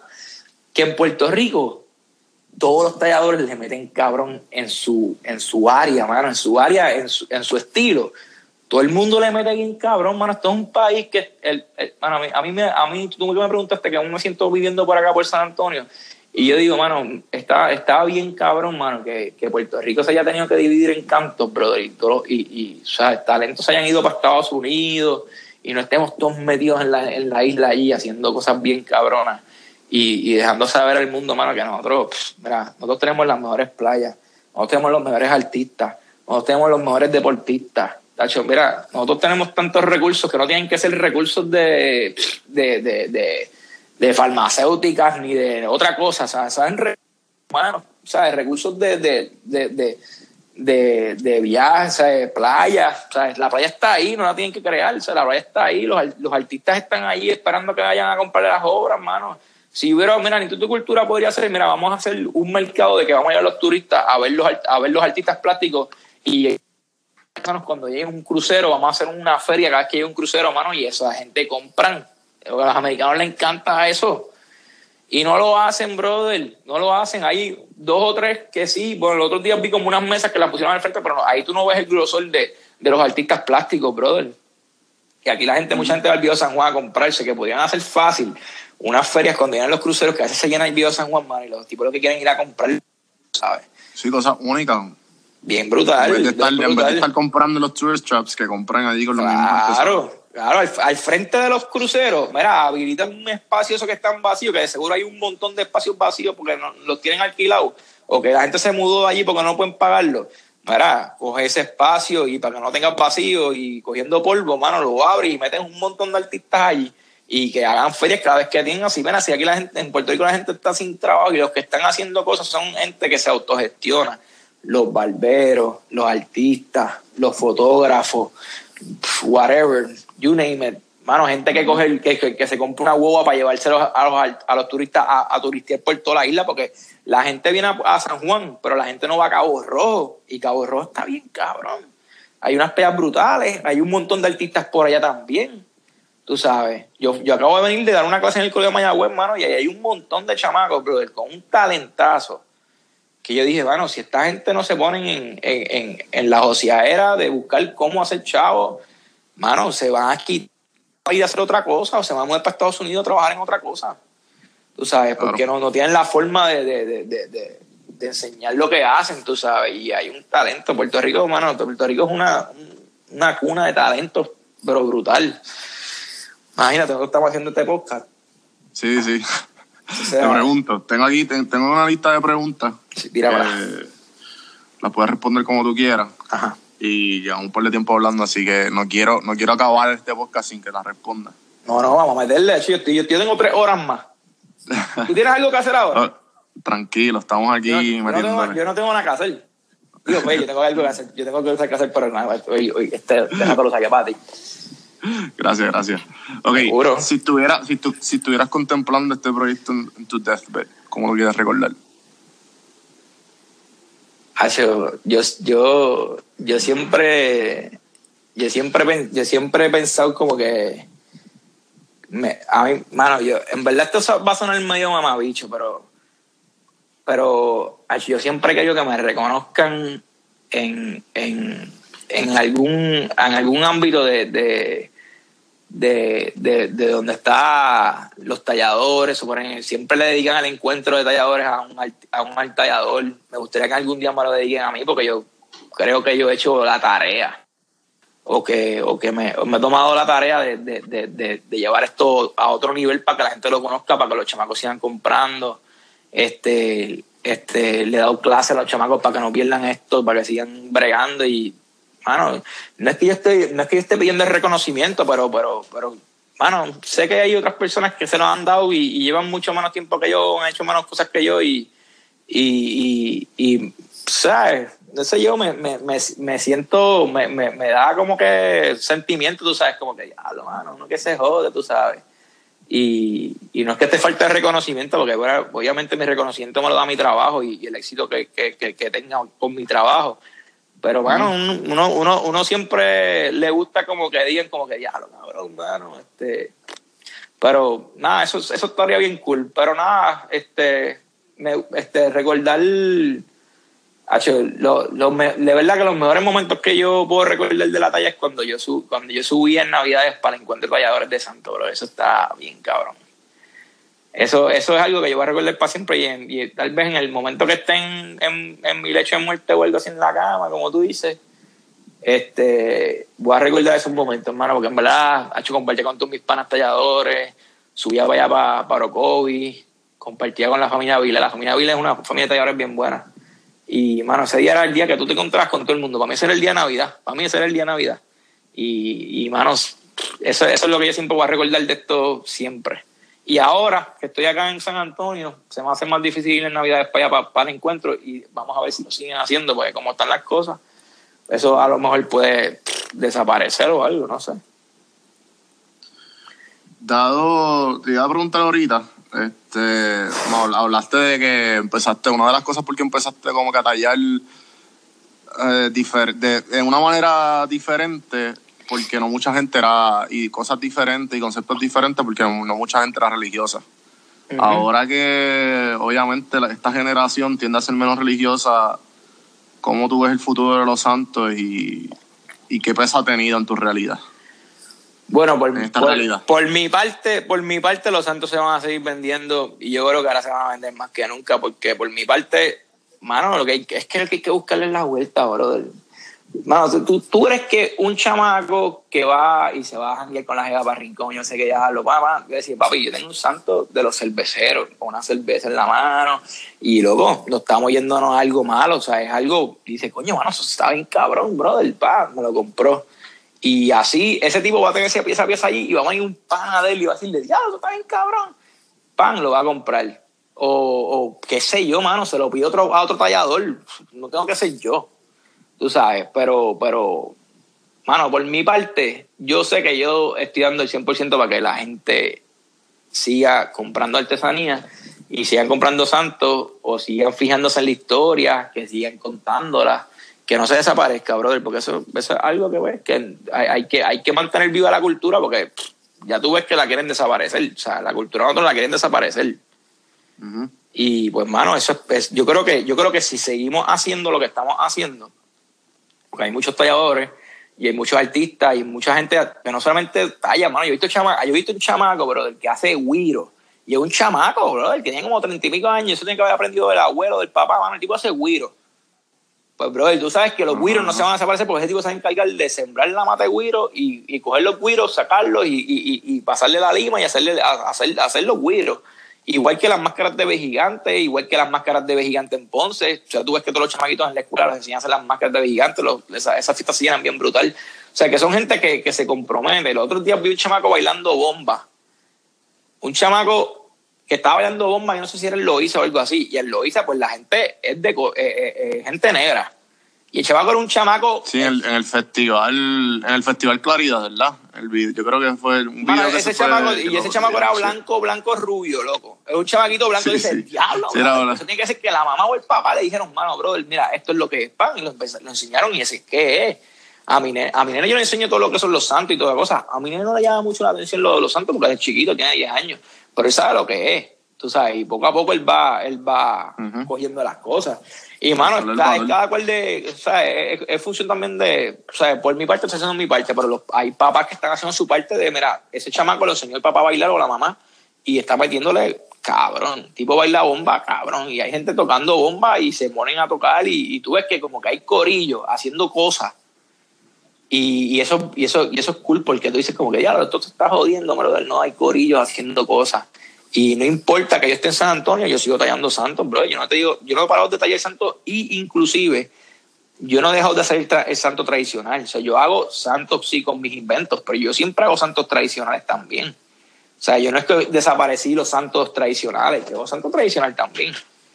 Muchos hago, muchos. Yo diría que mucho más que personajes.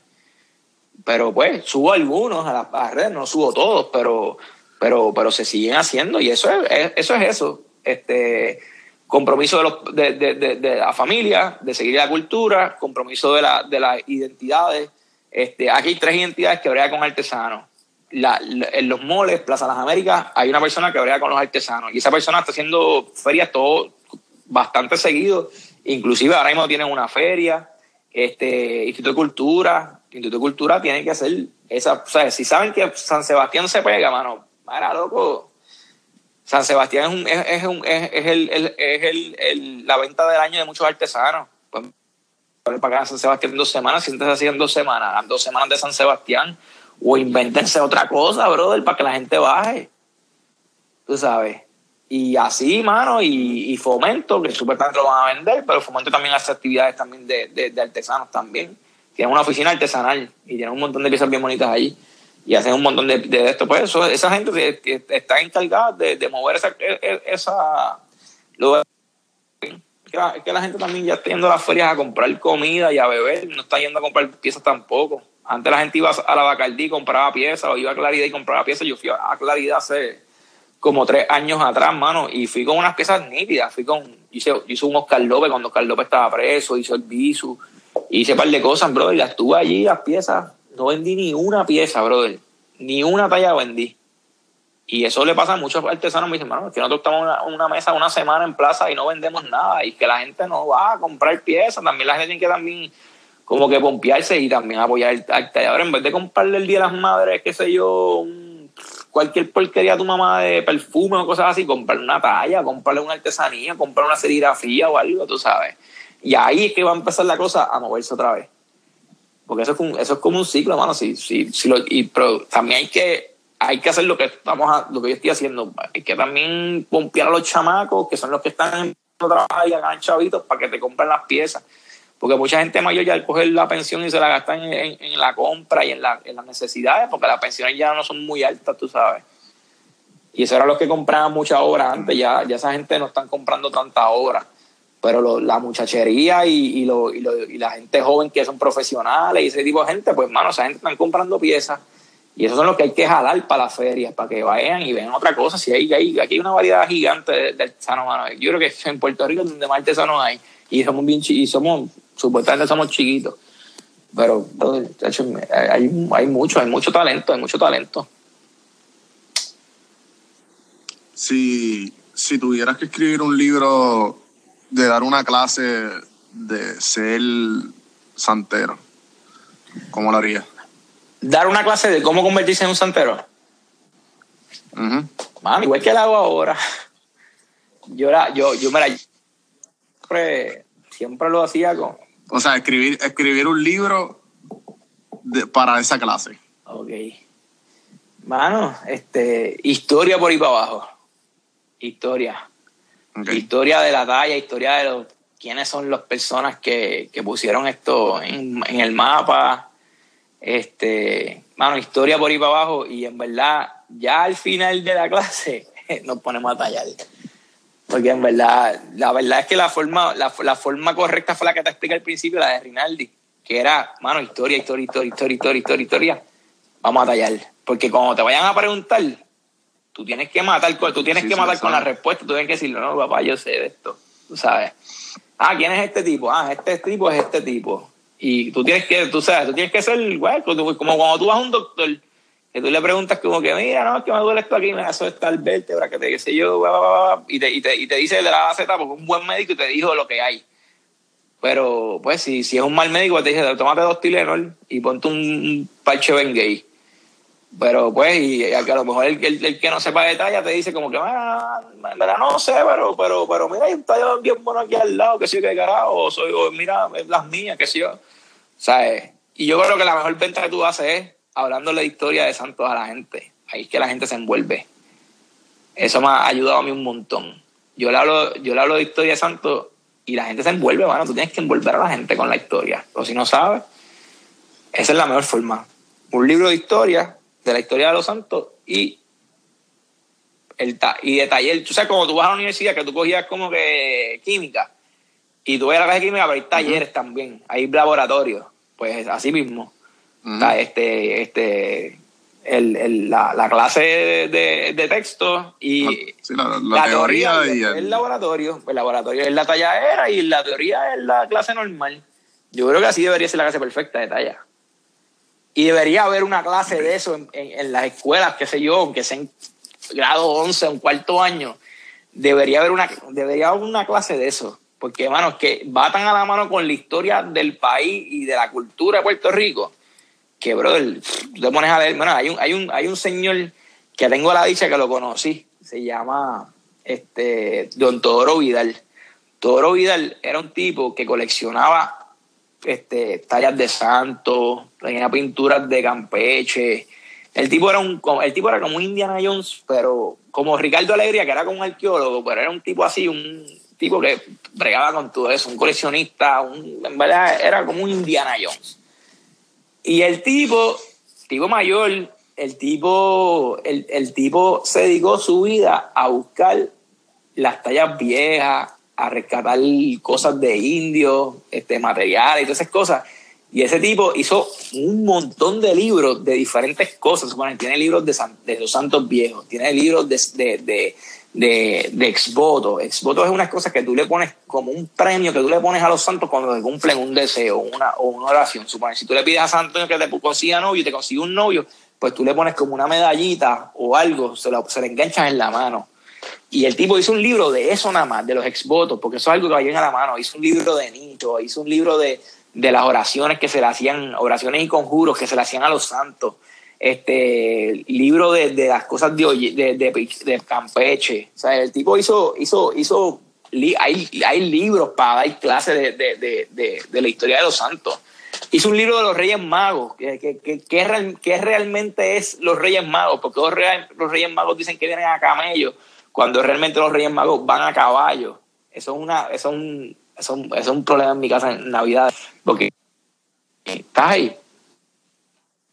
Sí. Este, yo empecé, yo empecé a hacerle los cuentos míos al nene mío y mi esposa, no lo confunda, pues yo digo, mira, los Reyes Magos no vinieron a caballo, a camello nada, vinieron a, a caballo.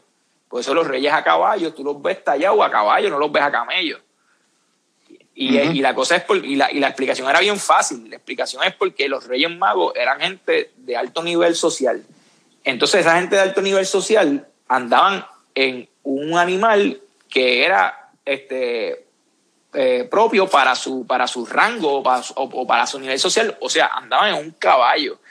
Entonces, los, los camellos eran este, animales de carga. O sea, ellos no iban a andar con, con la carga en los camellos, ellos iban a andar en los caballos. Para que, para gráficamente, un camello pues del desierto y van a montar el, el de esto, pues lo ponen así. Pero realmente ellos van a, a caballo con los camellos atrás, con la carga de ellos, pues llevan por ese desierto caminar por ahí no sé cuánto tiempo a buscar dónde fue que nació el niño y con todo un montón de ejército atrás, porque si esa gente iban solos por el desierto los iban a matar, porque esa gente andaban con un montón de cosas de, de, de riquezas y cosas, de, material que, ¿sabes? Que, que, que, era, que era bien valioso. O sea, ellos no andaban solos tampoco, ellos andaban con un combo atrás y ellos tres, tú sabes. Y, y todas esas cosas salen en esos libros, tú sabes. Y, y pues si tú te pones a leer, te pones a, a- aprender cosas de eso. Y si, tú, y- si te pones a dar clase, eh, esa clase de historia en las escuelas o la clase que yo doy, pues tú estás, qué sé yo, yo estaba en la Liga de Arte dando nueve clases y, y siempre me quedaba corto y no terminaba la clase. Gente que se volvía a apuntar para seguir hablando de otras cosas. Y así. ¿Dónde, dónde tú, vas- tú, tú estás dando las clases ahora? No, ahora no porque estoy por acá por San Antonio, pero estaba, tú hasta el año pasado dando... Bueno, pero un, un, un- un online course o algo, o hazte un YouTube channel y empieza a hablar de historia. es que en verdad, mano. bueno, eso sería cool. hablar, este, hacer como que un. Como que algo así. Sí, un YouTube de, de, de la historia de, los de, de Puerto Rico y que tiene que Sí, ver como un lo- blog de hacer, de hablar de, hablar de, co- de, de como de bochinchas, así como Claro. de, los bochinchas, ah, te voy a contar hoy de este tipo, pan, y empieza a contar. Pues, sí, mano, eso, eso- Yo vería eso, yo lo vería. Eso estaría gufiado. Te sientas en el taller con la, la- al frente y empiezas a hablar desde el principio porque has dicho unas historias aquí, Hacho, yo no sabía eso de, los- de los hijos de los caciques, de los de cuando vinieron a colonizar, eso está buenísimo, mano. O sea, hay, hay muchas, hay muchas, hay muchas historias, hay muchas historias. Hay, hay, hay más historias bien locas. O sea, hay unas historias bien locas que después hacemos otro podcast y las contamos. Este, Obligado, pero, obligado. pero hay, hay historias, hay historias bien cool, mano. Hay, suponen, ah, una, una así bien, bien agua de pájaro. Había una, había una doña que iba por las casas y se llevaba santos, este, santos nuevos y le intercambiaba a las doñas que tenían santos bien antiguos, los nuevos por los antiguos. Y las tipas, obviamente, veían un santo nuevo y decían como que, ah, ya, este está bien cabrón, pues se lo cambiaban por el antiguo que sabían que costaba un cojón más, pero la doña no lo sabía. Y decía, mira, yo te cambio este santo por el que usted tiene allí. Este, ya, no está bien lindo. Ese que, ah, pues cámbialo, ese está todo chavado, estaba todo despintado, todo, todo jodido. Y se lo llevaban. Y la tipa tenía un carro lleno de santos, loco. Pero esa era gente que, que, que, que eran coleccionistas que mandaban, que tenían esto, esto, esta gente que se, que hasta se disfrazaban de monje, como que, mira, este, me, me voy a llevar este santo y te voy a traer otro santo y cosas así, loco, que se, una, una loquera, una película. Hacho, es- es gente que, que, que se dedicaba a, a, a, a traficar santos, bro. El trafiqueo de santos. ¿Sabes qué es eso, bro? Eso está cabrón. Eso está cabrón. Y, y, y, sí, habían dos tipos, que son los dos tipos que, que, que hacían como que los la, la, la, que hacían los, los santos falsificados, pero, brother, son dos tipos que, que, que, que yo, yo conocí a uno, porque otro no lo conocí, pero yo conocí a uno y el tipo era un duraco brutal, se hizo pana mío. Para entrar a la casa fue un problema porque él no se atrevía a entrarme a la casa porque él sabía lo que estaba haciendo, ¿sabes? Pero ya estaba, ya estaba mayor. Pero, pero lo que él hizo, tú sabes, como que, bueno, que este tipo viene para acá a hacer, tú sabes, que este tipo viene a averiguar. Y yo, mira, loco, yo soy un fiebre de la talla, lo que vas a aprender esto, que tú me cuentes tu historia y, y, y fuck it, loco, yo lo que quiero saber tu historia para contarla después en algún momento, tú sabes. Yo no voy a decir tu nombre ni nada. Y ese tipo, y ese tipo, ese tipo tiene un codename y todo. Un codename bien cabrón. Lo que pasa es que no me atrevo a decirlo porque va ahí después lo oye el hijo o algo así, como que ya.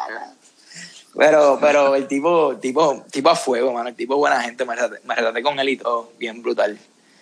Y, y, y, tengo una pieza de él que me la filmó con su nombre. Él tiene un, él tiene un apodo que le tenían. Y él, me, y él nunca filmaba una pieza con ese apodo. Él siempre filmaba con sus iniciales y el año de la pieza. Y él me la filmó con la, el nombre de él, con el nombre que le decían a él. Y, con, y entonces, en vez de ponerme, la pieza se la compré con el 2012 o el 2013 y me puso 1981. Que... Como que es vieja, cabrón, o sea, no es nueva, una pieza vieja. Y yo, que hijo de la gran puta, mano. Y, es, y, esa pieza, yo soy el único que tiene una pieza que él ha firmado así, porque el único que se atrevió a preguntarle, oye, ven acá, ¿por qué a ti te dicen así? ¿Y por qué esto? El, el tipo me miró con una cara, me dice, él me dijo, mano, si tú hubieras venido hace unos años atrás a mi casa y tú me haces esa pregunta, yo te hubieras roto la cara, puño. Pero ¿sabes qué? Nadie me había preguntado y tuviste los cojones de preguntarme. Me dicen así por esto, esto, esto, esto. Y me contó la historia de por qué le decían el nombre. Y, y el, tipo, el tipo se hizo para mí. Ya, ya, obviamente no vivo en Puerto Rico, hace tiempo que no lo veo. Pero tuve un tiempo que fui mucho para la casa de él y nos hicimos panas. Y, y así igual con, con el hijo, con, con el nieto de Soylo Cajías, que era el que pintaba tu fiño y mal y Lorenzo Mal en, en los carteles y yo fui un día al cementerio buscando la tumba del, de, de, ese tipo de Soy Locajía, porque la escuela se llama Soy Locají Sotomayor. Y había un tipo limpiando una tumba y me dice, ah, ¿qué tú estás buscando? Y yo, ah, estoy buscando la, tumba de Soy Locají. Y me dice, ah, eso no existe, eso, eso lo taparon porque hicieron una capilla nueva y, la, y, la, y, sacaron esa tumba. Y yo, ya, pero ¿cómo va a ser si ese tipo es el tipo más ilustre de este pueblo? Y dice, pues, hermano, así mismo, lo que queda es la, tumba del hijo y, el, y, y está allá abajo, una tumba bien vieja así de tierra y una cruz ahí como de y fui lo vi me dice, pero ven acá, ¿por qué tú estás buscando eso? Y me dice, ah, que yo soy tallador y yo soy bien fan de, de, de, de Zoilo. Y me dice, pues mira, yo estoy casado con la hija del, del nieto. ¿Quieres conocerlo? Él talla santo. Y yo dije, ¿en serio? Y yo, me dijo, sí, sí, él está ahí, un viejito. ¿Y quieres conocerlo? Y yo, chacho, vamos para allá ahora mismo. Y me dice, mira, mi esposa viene en 15 minutos, tráeme el almuerzo, quédate aquí para que ella te lleve a la casa. Brother, y fui para allá y nadie en este país ha conocido a ese señor y ese tipo a mí me, me, me, me talló unas piezas, lo conocí, me hizo la historia de él y su abuelo, que él iba con su abuelo a buscar madera, a tallar, y él aprendió de su abuelo, y su abuelo es el, el, el, el santero más famoso de todos los santeros de Puerto Rico, que, que bueno, él está en, todas las pinturas, él está inmortalizado, ¿sabes? Todavía San Juan las pinturas, la, la, la, serigrafía que dicen el santero, pues ese, ese tipo es él. Ese tipo es el abuelo de él, y él se parece al abuelo. Y, y, es una cosa como que, mano, o sea, yo digo, el pana mío este que digo que es coleccionista me dice, cabrón, tú, tú, tú, tú eres, tú te, tú te fuiste y conseguiste como, como, como, como, como Indiana Jones, el Lost Ark, como que, cabrón, conseguiste la, la arca, brother, o sea, te ranqueaste y esa, y esa mierda me encantaba más todavía que, que mano, que, que ir a una feria o algo así, o vender una pieza. Es esa satisfacción de tú llegar a un sitio y encontrarte eso eso, eso yo creo que es lo más importante que ha pasado en mi carrera de tallador. Yo poder compartir con toda esa gente, haber hablado con ellos, este, porque bueno, eso es algo que yo tengo único para mí, tú sabes. Yo me encargué de hacerlo y yo me, me, me llevo eso para mí, tú sabes. Y, y, me tomé el trabajo de hacerlo. Yo, yo, gracias a Dios, tenía un trabajo. Bueno, gracias a Dios por un lado y, y, y en verdad un bastrip por otro lado. Yo, tenía dos trabajos. Yo primero empecé un trabajo y después hubo otro trabajo que eran con haciendo rutas y vendiendo unos, unos productos.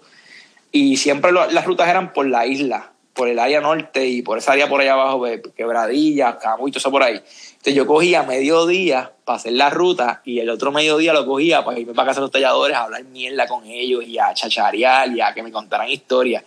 Y mi jefa me llamaba, mira, ¿dónde tú estás? Ah, estoy aquí, estoy aquí en un negocio con, con el tipo, te llamo ya mismo, estoy, estoy aquí hablando con, con, con, la, con el dueño del negocio. Y le enganchaba, yo estaba hablando con un tallador, bro. Yo estaba ahí hablando con un tallador, hackeando y, y, y nutriéndome de, tos, de, de, toda esa información. Yo ahí cogiendo knowledge. Era como que, como que yendo el Masters, tú sabes, y, cogiendo entrenamiento con todos esos cabrones. Y, y mano, eso, eso fue, yo, yo, creo que esa es la parte más cool de mi, de mi, de mi, de mi vida como tallador. Esa es la parte más cool, mano, ir a conocer a toda esa gente compartir con ellos, mano. A veces ellos cogían y me dicen como que, mira, esta piecita te la regalo. Y, y, como que, wow, diablo, qué sé yo. Y como que, o sea, algo bien cool, porque ellos me veían como que, ya, este chamaco sabe de mi existencia, sea, ¿qué cojones? Tú sabes. Hay gente que, bueno, eh, de la familia a veces decían como que, yo no sé, yo, yo, él talla algo ahí, pero yo no sé lo que carajo él, él hace. Tú sabes, y era como que, no, tu papá, tu papá es un fucking bichota, loco, tu papá es un cabrón tallando. Dijo, ¿tú, tú, tú no sabes quién es tu abuelo? Y yo, no, no, no sé. Gente que no sabían, de la misma familia, que no sabían que, que, su, que su pariente era tan grande. Tú sabes. Y, y obviamente tú sabes que es grande porque cuando tú estudias a esas personas, tú sabes quién es esa persona. Pero si tú no sabes quién es, pues obviamente no le das el, el, el voto de grandeza ni nada de eso. Super, mi tallador favorito se llama Carmelo Soto, que es el tipo más rústico okay. del mundo, loco. Es era de Lares, él murió, nunca lo conocí. Inclusive yo tenía hasta sueños con esa gente, lo con lo que era. Es como que estoy bien, como que bien, como que bien compenetrado con esa gente, brother. Con, con, no sé, como uh -huh. que tengo como un vínculo con ellos. Con, soñé con ese tipo, que es mi tallador favorito, y soñé con, con el papá de un pana que talla santo en Orocovi, que es el que hace el encuentro, se llama Antonio Viles, que para de vuelta, para mí, para mí es el... Es, es, los primeros tres más duros de todo Puerto Rico, ese tipo es un caballo. Ese tipo, Antonio Viles, de eso no hay más nada que buscar. Ese tipo es el... Y el papá de él se llama Celestino, y era un caballo también. Y, y, y, yo soñé con ese señor. Y me habló cosas que yo decía como que, bueno, esto era un sueño normal. O sea, él me habló, o sea, él me habló cosas como que yo después hablé con el hijo y me dijo, diálogo, con papi nunca nadie ha soñado. Y, y, y, es como que tengo, como que, mano, me, me, me, me meto tanto en la historia y, y, me, me concentro tanto en buscar sobre la persona y me, y me, y me, y me, y me, y me empapo tanto con, es, con, con, con, esa persona que, que, que, termino soñando. Yo soy una persona que sueña muchas cosas, pero, pero como, como que tengo esos sueños increíbles con esa gente, bro, y, y eso está bien, bien nítido. Uh -huh. Y, y yo, esos son, esos son las mejores, las, las mejores experiencias mías también tallando. Eh, la, la, los hangueos en, lo, en, lo, en, los talleres de los talladores. Yo, yo iba a, talleres de todo el mundo, brother. Yo le he preguntado a todo el mundo que si yo he ido a, a, casi todos los talleres de Puerto Rico de talladores. Porque en verdad, no a todos, pero casi, a, a, muchos de ellos. Pero porque me, me gusta ver cómo, cómo tallar, ¿sabes? Es el ambiente del tallador, siempre es cool como que tengo un pana que tiene un taller que está al lado del río, la, la, los santos que no le gustan o que los tallomas los zumba para el río, pan, y los santos seguían flotando por ahí, sabían dónde carajo que iban. Y a veces un tipo dijo, mira, me encontré este santo en, en, en, debajo de una arena en un río, y era el de un santo del pana mío, que lo, pero y, y viajó un montón de, de, de, de, de, ¿sabes? Bajó bastante. Y el tipo lo subió en Orocovi. Y lo encontraron por allá abajo, el, el santo, o sea, una loquera.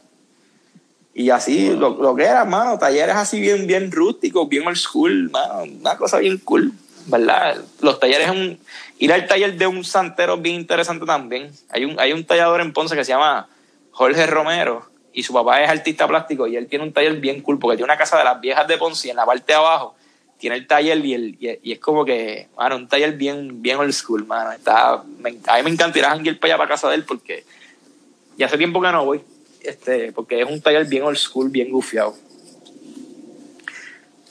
Wow, mano. En verdad, las historias son de más. Sí, hay mucha este, historia. Me gusta, me gusta. Eh, entonces, te pregunto. Uh -huh.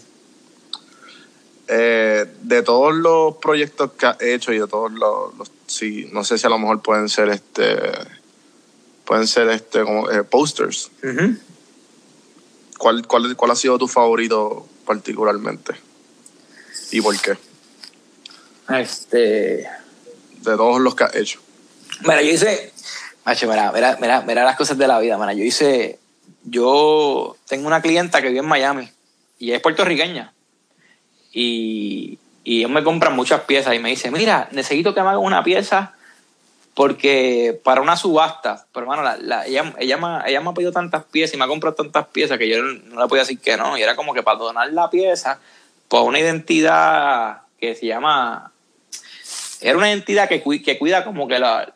Este, este, como campos y cosas en Puerto Rico. Creo que se llama para la naturaleza o algo así. Pues mira, pues la cosa es que, que esa muchacha me manda a hacer una pieza para ese proyecto de, de una subasta.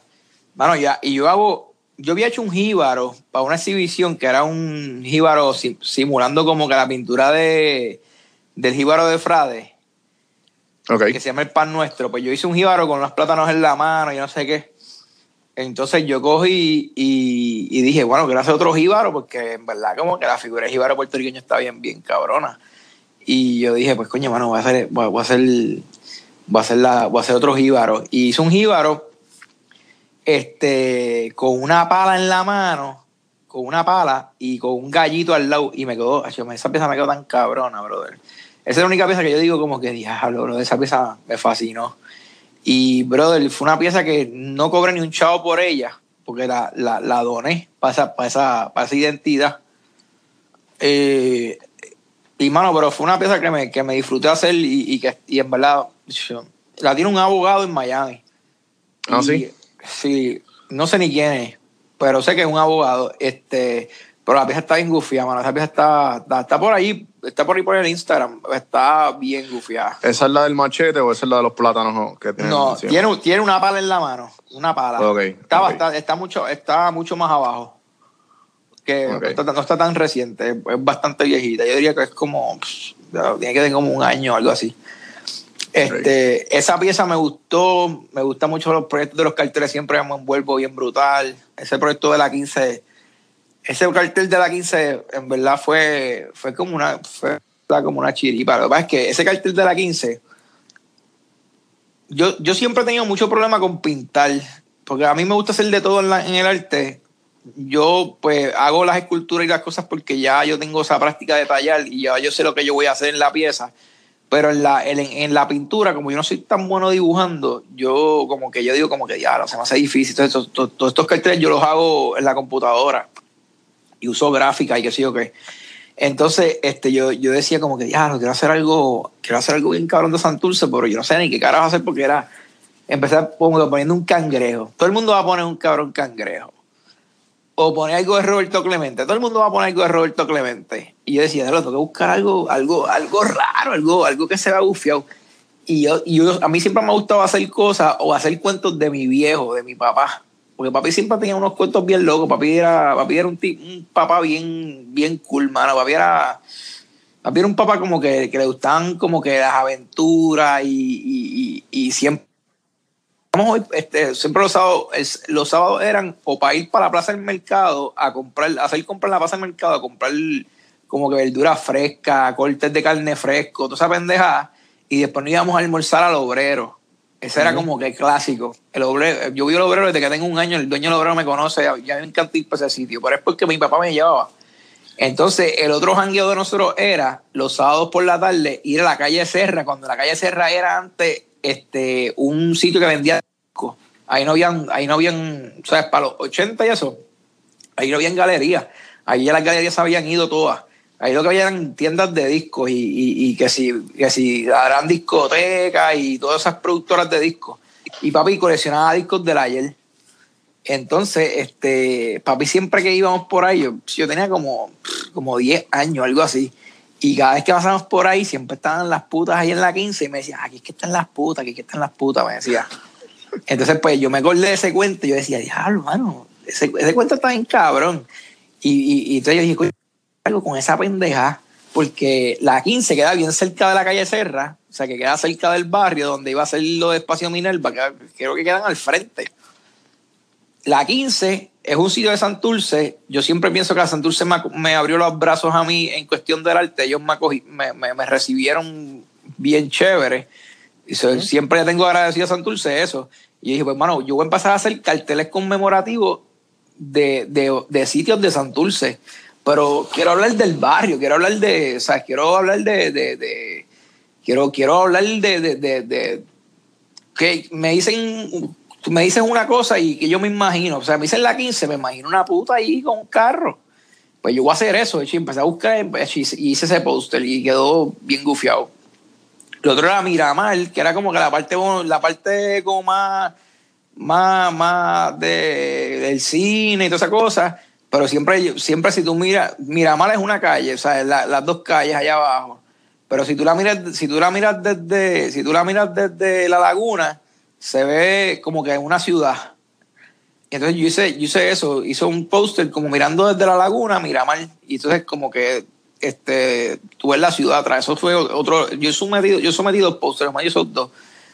Y, y, después, este, el otro año hicimos, hice uno de, lo, de El Alto del Cabro, que es un sector que está en Santurce, que se quemó una casa hace como dos o tres años allí y estaba lleno de discos de vinil y eso fue como un incendio bien cabrón que hubo allí. Entonces, la galería queda detrás de ese sitio, queda en el barrio de Alto el Cabro. Y entonces nosotros pasamos bebiendo también en Alto el Cabro, ahí en, en la placita. Y, y, entonces hice un cartel conmemorativo con Alto el Cabro. Y así siempre busco como, que, como que algo que me relacione o que los diferentes spots así que me, que me, que me, que me recuerden. Hago los carteles. Y, lo de los carteles es algo que a mí me encanta. Eso, algo, eso me dio. Los santos me los disfruto, pero cuando hago un santo como, como suponer el, el Hulk o algo así, o algo que, que lo haga por, por, porque lo quiero hacer yo, no porque me lo pidió alguien, ¿entiendes?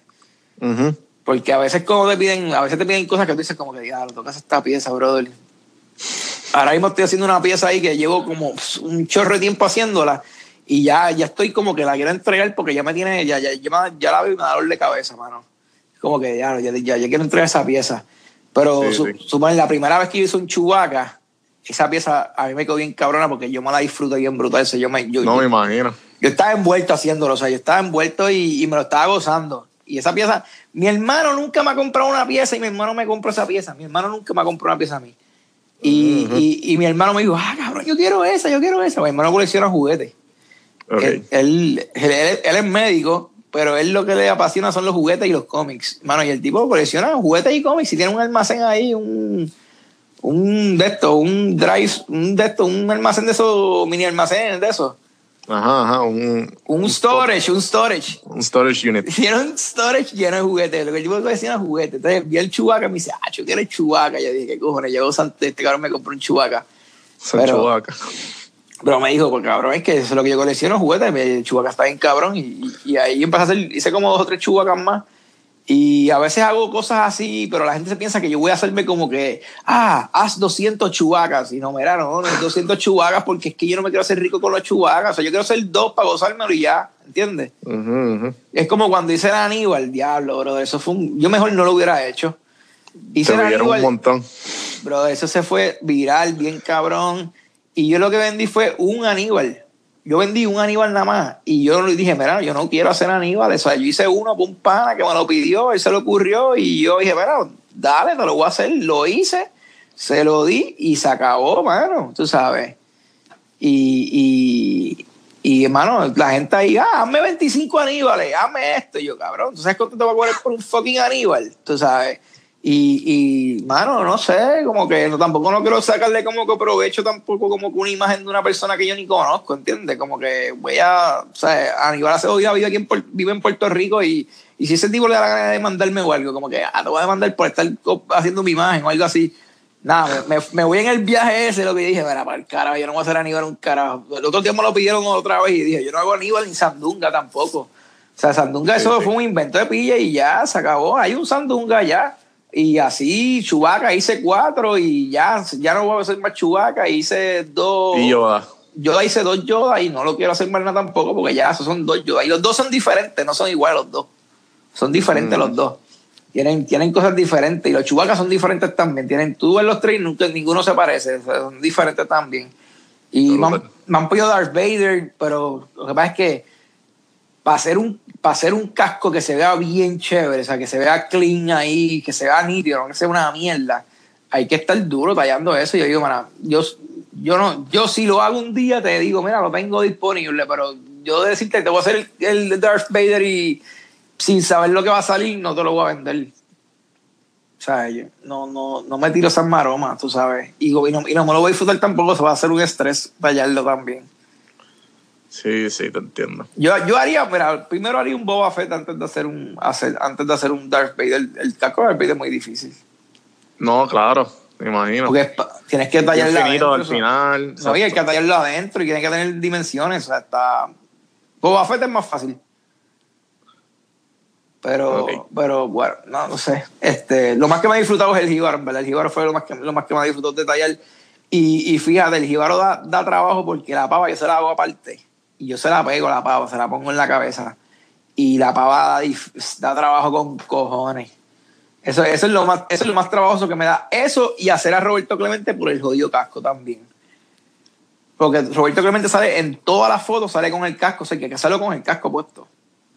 Sí, que, lo, que en fotos, que lo tenían sin casco y con casco. Sí, eh, porque, porque ese se le quitaba el casco y se le ponía, pero estoy haciendo otro ahora que me pidió un pana, que supone que se lo había entregado ya hace tiempo, y, y, no, y no se lo he entregado porque me fui a Puerto Rico a dar la clase y me dijo, mano, cuando tú puedas, pero házmelo cabrón. Y yo, no, si ya está hecho, lo que hay que hacer es pintarlo. Y ese va, ese va, vest- ese va vestido de Santurce. Pero esa es otro, otra pieza que, que también estoy pidiendo bastante, o sea, no bastante, estoy pidiendo más dinero de lo que yo pido porque es, un, es una pieza que da trabajo, bueno. Y la gente eso no lo entiende. Es como que, ah, muy mente, como si eso fuera como que un chicle, tú sabes. Como que, brother, eh, o sea, eh, pues si te lo puedo hacer, pero vale esto. ¿Cuánto es el mínimo, mínimo y máximo que tú te, como que te tardas usualmente? en hacer una pieza, no me, no me he tardado tanto. O sea, si yo me pongo a hacer el casco de Roberto Clemente, pues puedo estar cuatro horas haciéndolo, pero mano, cuatro horas haciendo un fucking casco, en cuatro horas llego el santo entero, ¿entiendes? Ujú, ujú. Y hay que, y después que ese casquito hay que estar, hay que de un bloque rebajarlo y hacerle la visera y hacerle el roto abajo y toda esa cosa. Ahorita, a- ayer, me, ayer el lunes me compré una, una herramienta ahí que es para que es para el taladro, como para devastar, para poder hacerle los rotos que se, que, que pueda tardarme menos y que pueda sacar más material del, de, de, del, del- de madera, para poder hacerlo más rápido, porque es que me tardo demasiado, mano. O sea, es un, es un bad trip, en verdad. Hacer los cascos y las pavas son un bad trip. ¿Tienes, ¿Tienes algún tipo de madera en específico? ¿De qué? ¿De qué? De madera, Sí, su- siempre uso cedro. Cedro. Cedro siempre. Los talladores de Santo en Puerto Rico casi todos tallan con cedro. Algunas particularidades, gente que no, no hace piezas que no las pintan, pues como yo pinto mis piezas las hago en cedro, porque no, no tiene ni, o sea, el cedro es como una madera normal, de color brown normal, pero supone si tú vas a hacer una madera, vas a usar una madera como que como que hacer este, con una madera que sea verde, como el Guayacán, que tiene vetas verdes y, y cremas, o vas a usar ébano, que es negra, o cosas así, pues esos son otros 20 pesos, pues esos son piezas, esos son maderas bien raras, maderas que cuestan bien caras. Pero yo casi nunca tallo con esas maderas. Yo, yo uso Guayacán porque yo hago pincho. Yo hago pinchos en Guayacán. Okay. Este, y tengo un par de gente, tengo un par de panas que, que, que fuman y eso, y me piden los pinchos en Guayacán, yo se los hago. Ok, ok. Este, pero eso, eso es lo único que hago así aparte de esto. Yo, yo nunca pongo eso en mis redes sociales tampoco, porque pues eso es otro negocio más, tú sabes, eso es como que algo que, Sí, la, que- gente que- que- la, gente, la gente que va a ver santo, bueno, te puede sorprender. Yo fui una vez a una campechada y yo tenía un montón de pinchos. Y el que no sepa lo que es un pincho, un pincho es un, como, como un, un dispositivo donde tú pones la hierba para fumar hierba, tú sabes. Ujú. Es- Este, es como un palito, que es como si fuera un Garrett o algo así. Pues entonces yo, yo- Sí, similando un cigarrillo, exacto, pues yo hago pin de... de madera. Yo, yo, yo, yo, yo hice, yo hago unos en Guayacán. Y yo hice un research bien cabrón para ver cómo los hacía, porque yo, yo fui a Jamaica y vi un montón de, de estos jamaiquinos fumando en pipas de madera. Y yo fui donde yo dije, diablo, loco, ¿qué, ¿qué madera tú usas? Y el tipo me dijo que usaba una madera y me dijo el nombre raro, porque cuando yo vi la madera, yo la identifiqué y era Guayacán. Y supuestamente porque esa madera tiene, tiene este, atributos medicinales y yo sé de carajo, y no se quema. Ok. Y, y yo dije, diablo. Y entonces tengo un pana que también me lo había dicho, como que no, esta madera no se quema, las otras se queman, pero esta no se quema. Y entonces fui haciendo un search había un, un pana mío que fumaba pasto bien cabrón y el tipo es como que pss, el tipo es un fucking chichanchón y el tipo él sabe con cojones de eso y me dice como que cabrón tienes que hacer el, el pincho así no así y fui perfeccionando hasta que lo hice perfecto hago, hago una pieza bien cabrona y eso no lo mercadeo por las redes porque pues Se como te que no, no, no, no, se puede ir viral, pero no lo quiero mezclar con la talla porque, ¿sabes? Hay otra gente que me mira y como que la gente dice como que, "Ah, este cabrón me lleva cosas de marihuana, tú sabes. Y, y, pues como que tú sabes, yo pues yo hago eso, pero yo no, yo, ¿sabes? yo no fumo ni nada, pero yo lo hago porque yo, pues, sé cómo hacerlo, tú sabes. Pero, pero, y, y, pero no quiero mezclarlo. Entonces, yo tengo otra, otra página que voy a empezar ahora a meterle fotos, pues se llama Pink Elephant PR, y ahí yo tengo los pinchos. Ah, ok, ok. Sí, Pink, lo- Pink Elephant PR. ok. Y eh, entonces, porque la, la, la marca mía de, de talleres es un elefante también, porque es que mi apellido tiene un elefante en, la, en el Ok. escudo. Y pues yo uso los elefantes para eso y mi esposa es una fiebre de elefantes también. Y como que pues usa, uso el elefante como logo. Entonces, este, pues ese tipo de madera, pues sí, sí se, se usan para hacer cosas así porque se ve la madera y se ve bonita, pero no se pintan. Pero siempre se usa este cedro y se pinta, porque la talla tradicional puertorriqueña es pintada, no es sin pintar que, que eso es algo bien clásico de Puerto Rico. Los santos de, San- de santos de Puerto Rico son pintados. Hay gente que lo hace sin pintar, pero lo clásico es pintado. Ok. Las últimas tres preguntas. Este. En verdad me he disfrutado este, este, este podcast con, con cojones. ¿De verdad? Ok, Eh, este. ¿qué, se- ¿Qué serie o película ha sacado algún tipo de enseñanza importante? ¿Serio película? Hey. Ay, entre pues. Yo. Diablo. Bueno, mi serie favorita. Mira, mi película, mi, película, mi, mi película favorita es Star Wars. Me gusta Star Wars. Y lo, y lo relaciono mucho con los santos también, porque tú sabes que ahí está el maestro y el estudiante. Yo siempre como que, como que eso lo, lo uso mucho en, en eso y si me paso relajando con esa mierda de que, ah, mi, mi maestro y qué sé yo, qué carajo, y el se iba un cuchillo y esa mierda. Un viaje mío. La otra serie que me gusta es Game of Thrones y yo creo que en- entre todas esas series y algo bien importante en mi familia es la unión familiar. Por eso mi, también mi, mi pieza favorita, aunque yo no la tallo tanto, increíblemente, pues un poquito de trabajo, es la mano poderosa, que era la, pieza que le gustaba a mi papá, porque eso simboliza la unión familiar y, en- y en, la, y en esa historia la, la importancia de la, de la familia era bien importante, tú sabes. Este, Anakin se volvió malo porque se, lo- su no pudo estar con su mamá y eso lo jodió bien cabrón. Este, la, la, la, la, la importancia en Game of Thrones de la familia, la familia siempre unida, siempre estamos unidos los, los, los Starks y toda esa cosa, ¿entiendes? Y eso es algo que a mí me gusta mucho, o sea, yo, pues, nosotros somos los Sounders y los Sounders somos una familia, tú sabes, no somos un corillo chiquito, pero somos un corillo, tú sabes, mi hermana, yo, mi sobrina, mi hijo Sounders también, y pues somos como un corillo pequeño, pero los Sounders son, tenemos historia, tenemos historia, tú sabes, y, y gracias a Dios que a mí por, por ponerme a tallar santo, o sea, que puedo como que, que, eso- que esas piezas mías se van a quedar ahí, pues, o sea, yo me puedo morir, pero mis piezas se van a quedar ahí por, por siempre, tú sabes, y seguirán por ahí dando, dando tumbos. Y mientras más obra uno haga, pues más eso se queda ahí, tú sabes. Sí, más reconocimiento. Que, la, ¿sabes? Que, que, que perpetúe tu obra, lo que tú viniste a hacer a la tierra, o sea, a, a- a la vida, y, y- y que, y que se recuerde y poner el, no- el nombre alto de tu familia, de, de tu apellido y eso. Yo creo que eso es lo más importante para mí. La- la más- lo más importante para mí es la familia. Y, y, Dejar el legado. y dejar ese legado para mí súper importante. Mi papá lo dejó de alguna forma, mi papá era abogado en, en Carolina y mi papá tuvo, tenía hasta un caso en el colegio de abogados porque era el, el abogado con más casos en Carolina y, y, y tenía ese, como que tenía un monopolio ahí, como que tenía muchos casos, pero era que, mano, pues era bueno, tú sabes, y, y, y, lo- el tipo le metía bien cabrón. Y, y, todo el mundo tenía mucha amistad y todo. Mi, mi papá pues hizo un, un legado en las leyes, pero me dijo, nunca estudies leyes, nunca seas abogado. Eso no, eso no, eso no deja nada. o sea, Eso, olvídate de ser abogado. Tú sé otra cosa. Y me lo dijo bien claro, nunca seas abogado. En mi, casa ninguno somos abogados. Mi hermano es médico, mi hermana es chef y yo soy artista plástico. Y, hemos seguido unas carreras bien diferentes, tú sabes. a lo que hacía mi papá. Y mi papá, mi papá le gustaba la cocina, mi papá estaba por retirarse antes de morirse, él, él se iba, él se iba a, dedicar a la cocina. Él lo que quería era montar una panadería, un restaurante, porque eso es lo que le gustaba en la cocina. Porque precisamente las leyes lo separaron mucho de la familia. Y eso él, él- él lo, lo resentía mucho. Que porque por culpa de ese ambiente de las leyes y esa cosa, en los 80, brother, tú teniendo treinta y pico de años, siendo abogado, teniendo éxito, Isla Verde, Jeva detrás de ti, esa cosa, bueno, eso, eso jode, tú sabes. Y, y, y mi, mi papá me dijo, bueno, lo, lo peor que hice fue meterme a abogado porque este ambiente es bien malo. O sea, que aquí hay abogados bien familiares, pero hay abogados que son que son abogados jóvenes que no tienen familia, loco, son unos players, tú sabes, y, y- y- y se pasaban en ese jangueo ahí, tú sabes. Claro. Y me dijo, macho, no, olvídate de esto, mano, no, no, no te metas en esto. ¿Qué libro le regalaría a tu hijo o hija? Tienes hijos ya, ¿verdad? Tengo un hijo de 10 años. ¿Qué Pues... libro le regalaste o le piensas regalar cuando empiece?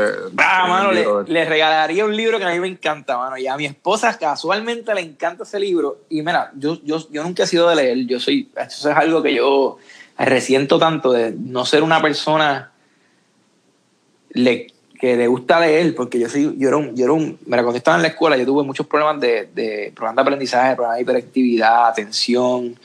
Bro, yo siempre estaba colgado en la escuela, yo no me concentraba para nada, yo no sé qué diablo, y de repente yo, yo ah, de- después de que me gradué de sagrado de publicidad, fue que yo vine a estudiar este arte y a meterme en esto, pero yo realmente nunca como que vi nada así como que no me interesaba estudiar ni nada. Mi nene, increíblemente, ahora cuando venimos para Estados Unidos, ellos tienen como una doctrina en la escuela, es que todos los niños tienen que leer todos los días por lo menos 20 minutos en la, en la, en la, en la casa.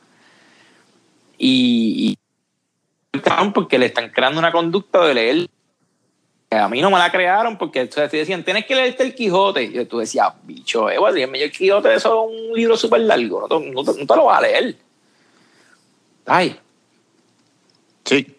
o sea, no, no, te, no, te, no, te vas a leer, no, te, no te vas a leer esos libros, pero si te dicen como que, mira, léete el libro que te dé la gana por 20 minutos todos los días, pues tú coges un cómic y te lo lees, ¿entiendes? Te lees un Batman, no sé yo. Mi, nene lee este, este, Diary of a Wimpy Kid y cosas así. Pero yo le regalaría a mi hijo, como que cuando tenga como 13 años, que esté un poco más maduro, le regalaría Relato, Relato de un náufrago. Que ese, ese libro ese libro fue el primer libro que, que a mí bueno ni me lo leí yo me lo leí una maestra que ya iba todos los días y leía un poco del libro hasta que nos terminó una novela. Este creo que es de Gabriel García Márquez y, y este y ese libro está bien cabrón mano y ese libro fue el primer libro que yo dije diablo mano esto está bien cabrón pero mano yo no tengo la disciplina para sentarme a leer el fucking libro y, y la maestra lo leyó. No, no, no lo leyó. Es que yo con mi problema de, de- de- de atención, mano, yo todavía tengo ese problema. Yo a veces voy allá abajo al taller y estoy allí, tallo una hora y me paro y estoy dos horas para volver al taller. Después, así, mano, tengo, tengo un problema de atención. Sí, yo, yo, yo fue recientemente que empecé a leer y, y, y, y el hábito lo he cogido, me ha ayudado mucho los podcasts y los audiobooks. Sí, no, eso es lo que yo hago. Yo, yo, me, yo me pongo a oír todos los podcasts habidos y por haber. Pongo, pongo el teléfono y me pongo todo eso mientras estoy tallando y me envuelvo bastante y puedo bregar. O sea, este, yo casi siempre oigo los de 80 y eso, pero este, Claro. este, me pongo a oír podcasts así. De repente aparece uno que ha sido de Vice Magazine o de un tipo que tiene un, un blog este, que es español, que el tipo lo que hace es como que te va diciendo el tipo tiene un montón de blogs, pero él, él- él desde el primero está diciéndote como que, mira, ok, si tú, tú quieres ser tatuador, tienes que comprarte esta máquina o esta máquina es mejor. Y te va diciendo paso por paso cómo tú, tú convertirte en un tatuador. Que yo no, yo no puedo hacer tatuador porque yo no soy un buen dibujante. Yo creo que yo fracasaría como tatuador, pero me, me encanta el fucking tatuaje. Por eso uno, uno de mis uno de mi, uno de mis este, hashtags en, en, en Instagram es eh, eh, eh, este, like tattooing with wood o algo así. Ok. Este, porque yo, yo me envuelvo como si fuera un tatuaje, pero con la madera. Y cool. pues, y me, y me- pues, como que me voy en ese viaje de que como que estoy Ink Master y yo tengo que hacer una pieza, pero en verdad estoy haciendo una talla, whatever. Ujú, ujú. Viajes que me voy en para allá abajo, este, tallando y que sí, ok. Pero me, me pongo a ver esos blogs así, me pongo a ver eso y me pongo a ver este, documentales de artistas o qué sé yo, este, de cosas que, que tengo que aprender o cómo, cómo cambiarle una pieza a una máquina y me pongo a ver un blog de esa mierda. Este, porque yo tengo máquinas de picar madera y eso que a veces se me daña y tengo que arreglarlas yo mismo porque llevarlas a arreglar es una mierda, o sea, que tengo que ponerme yo a bregar y las miro, que se ve, y después voy a arreglo. Claro. Y, y cosas así, tú sabes.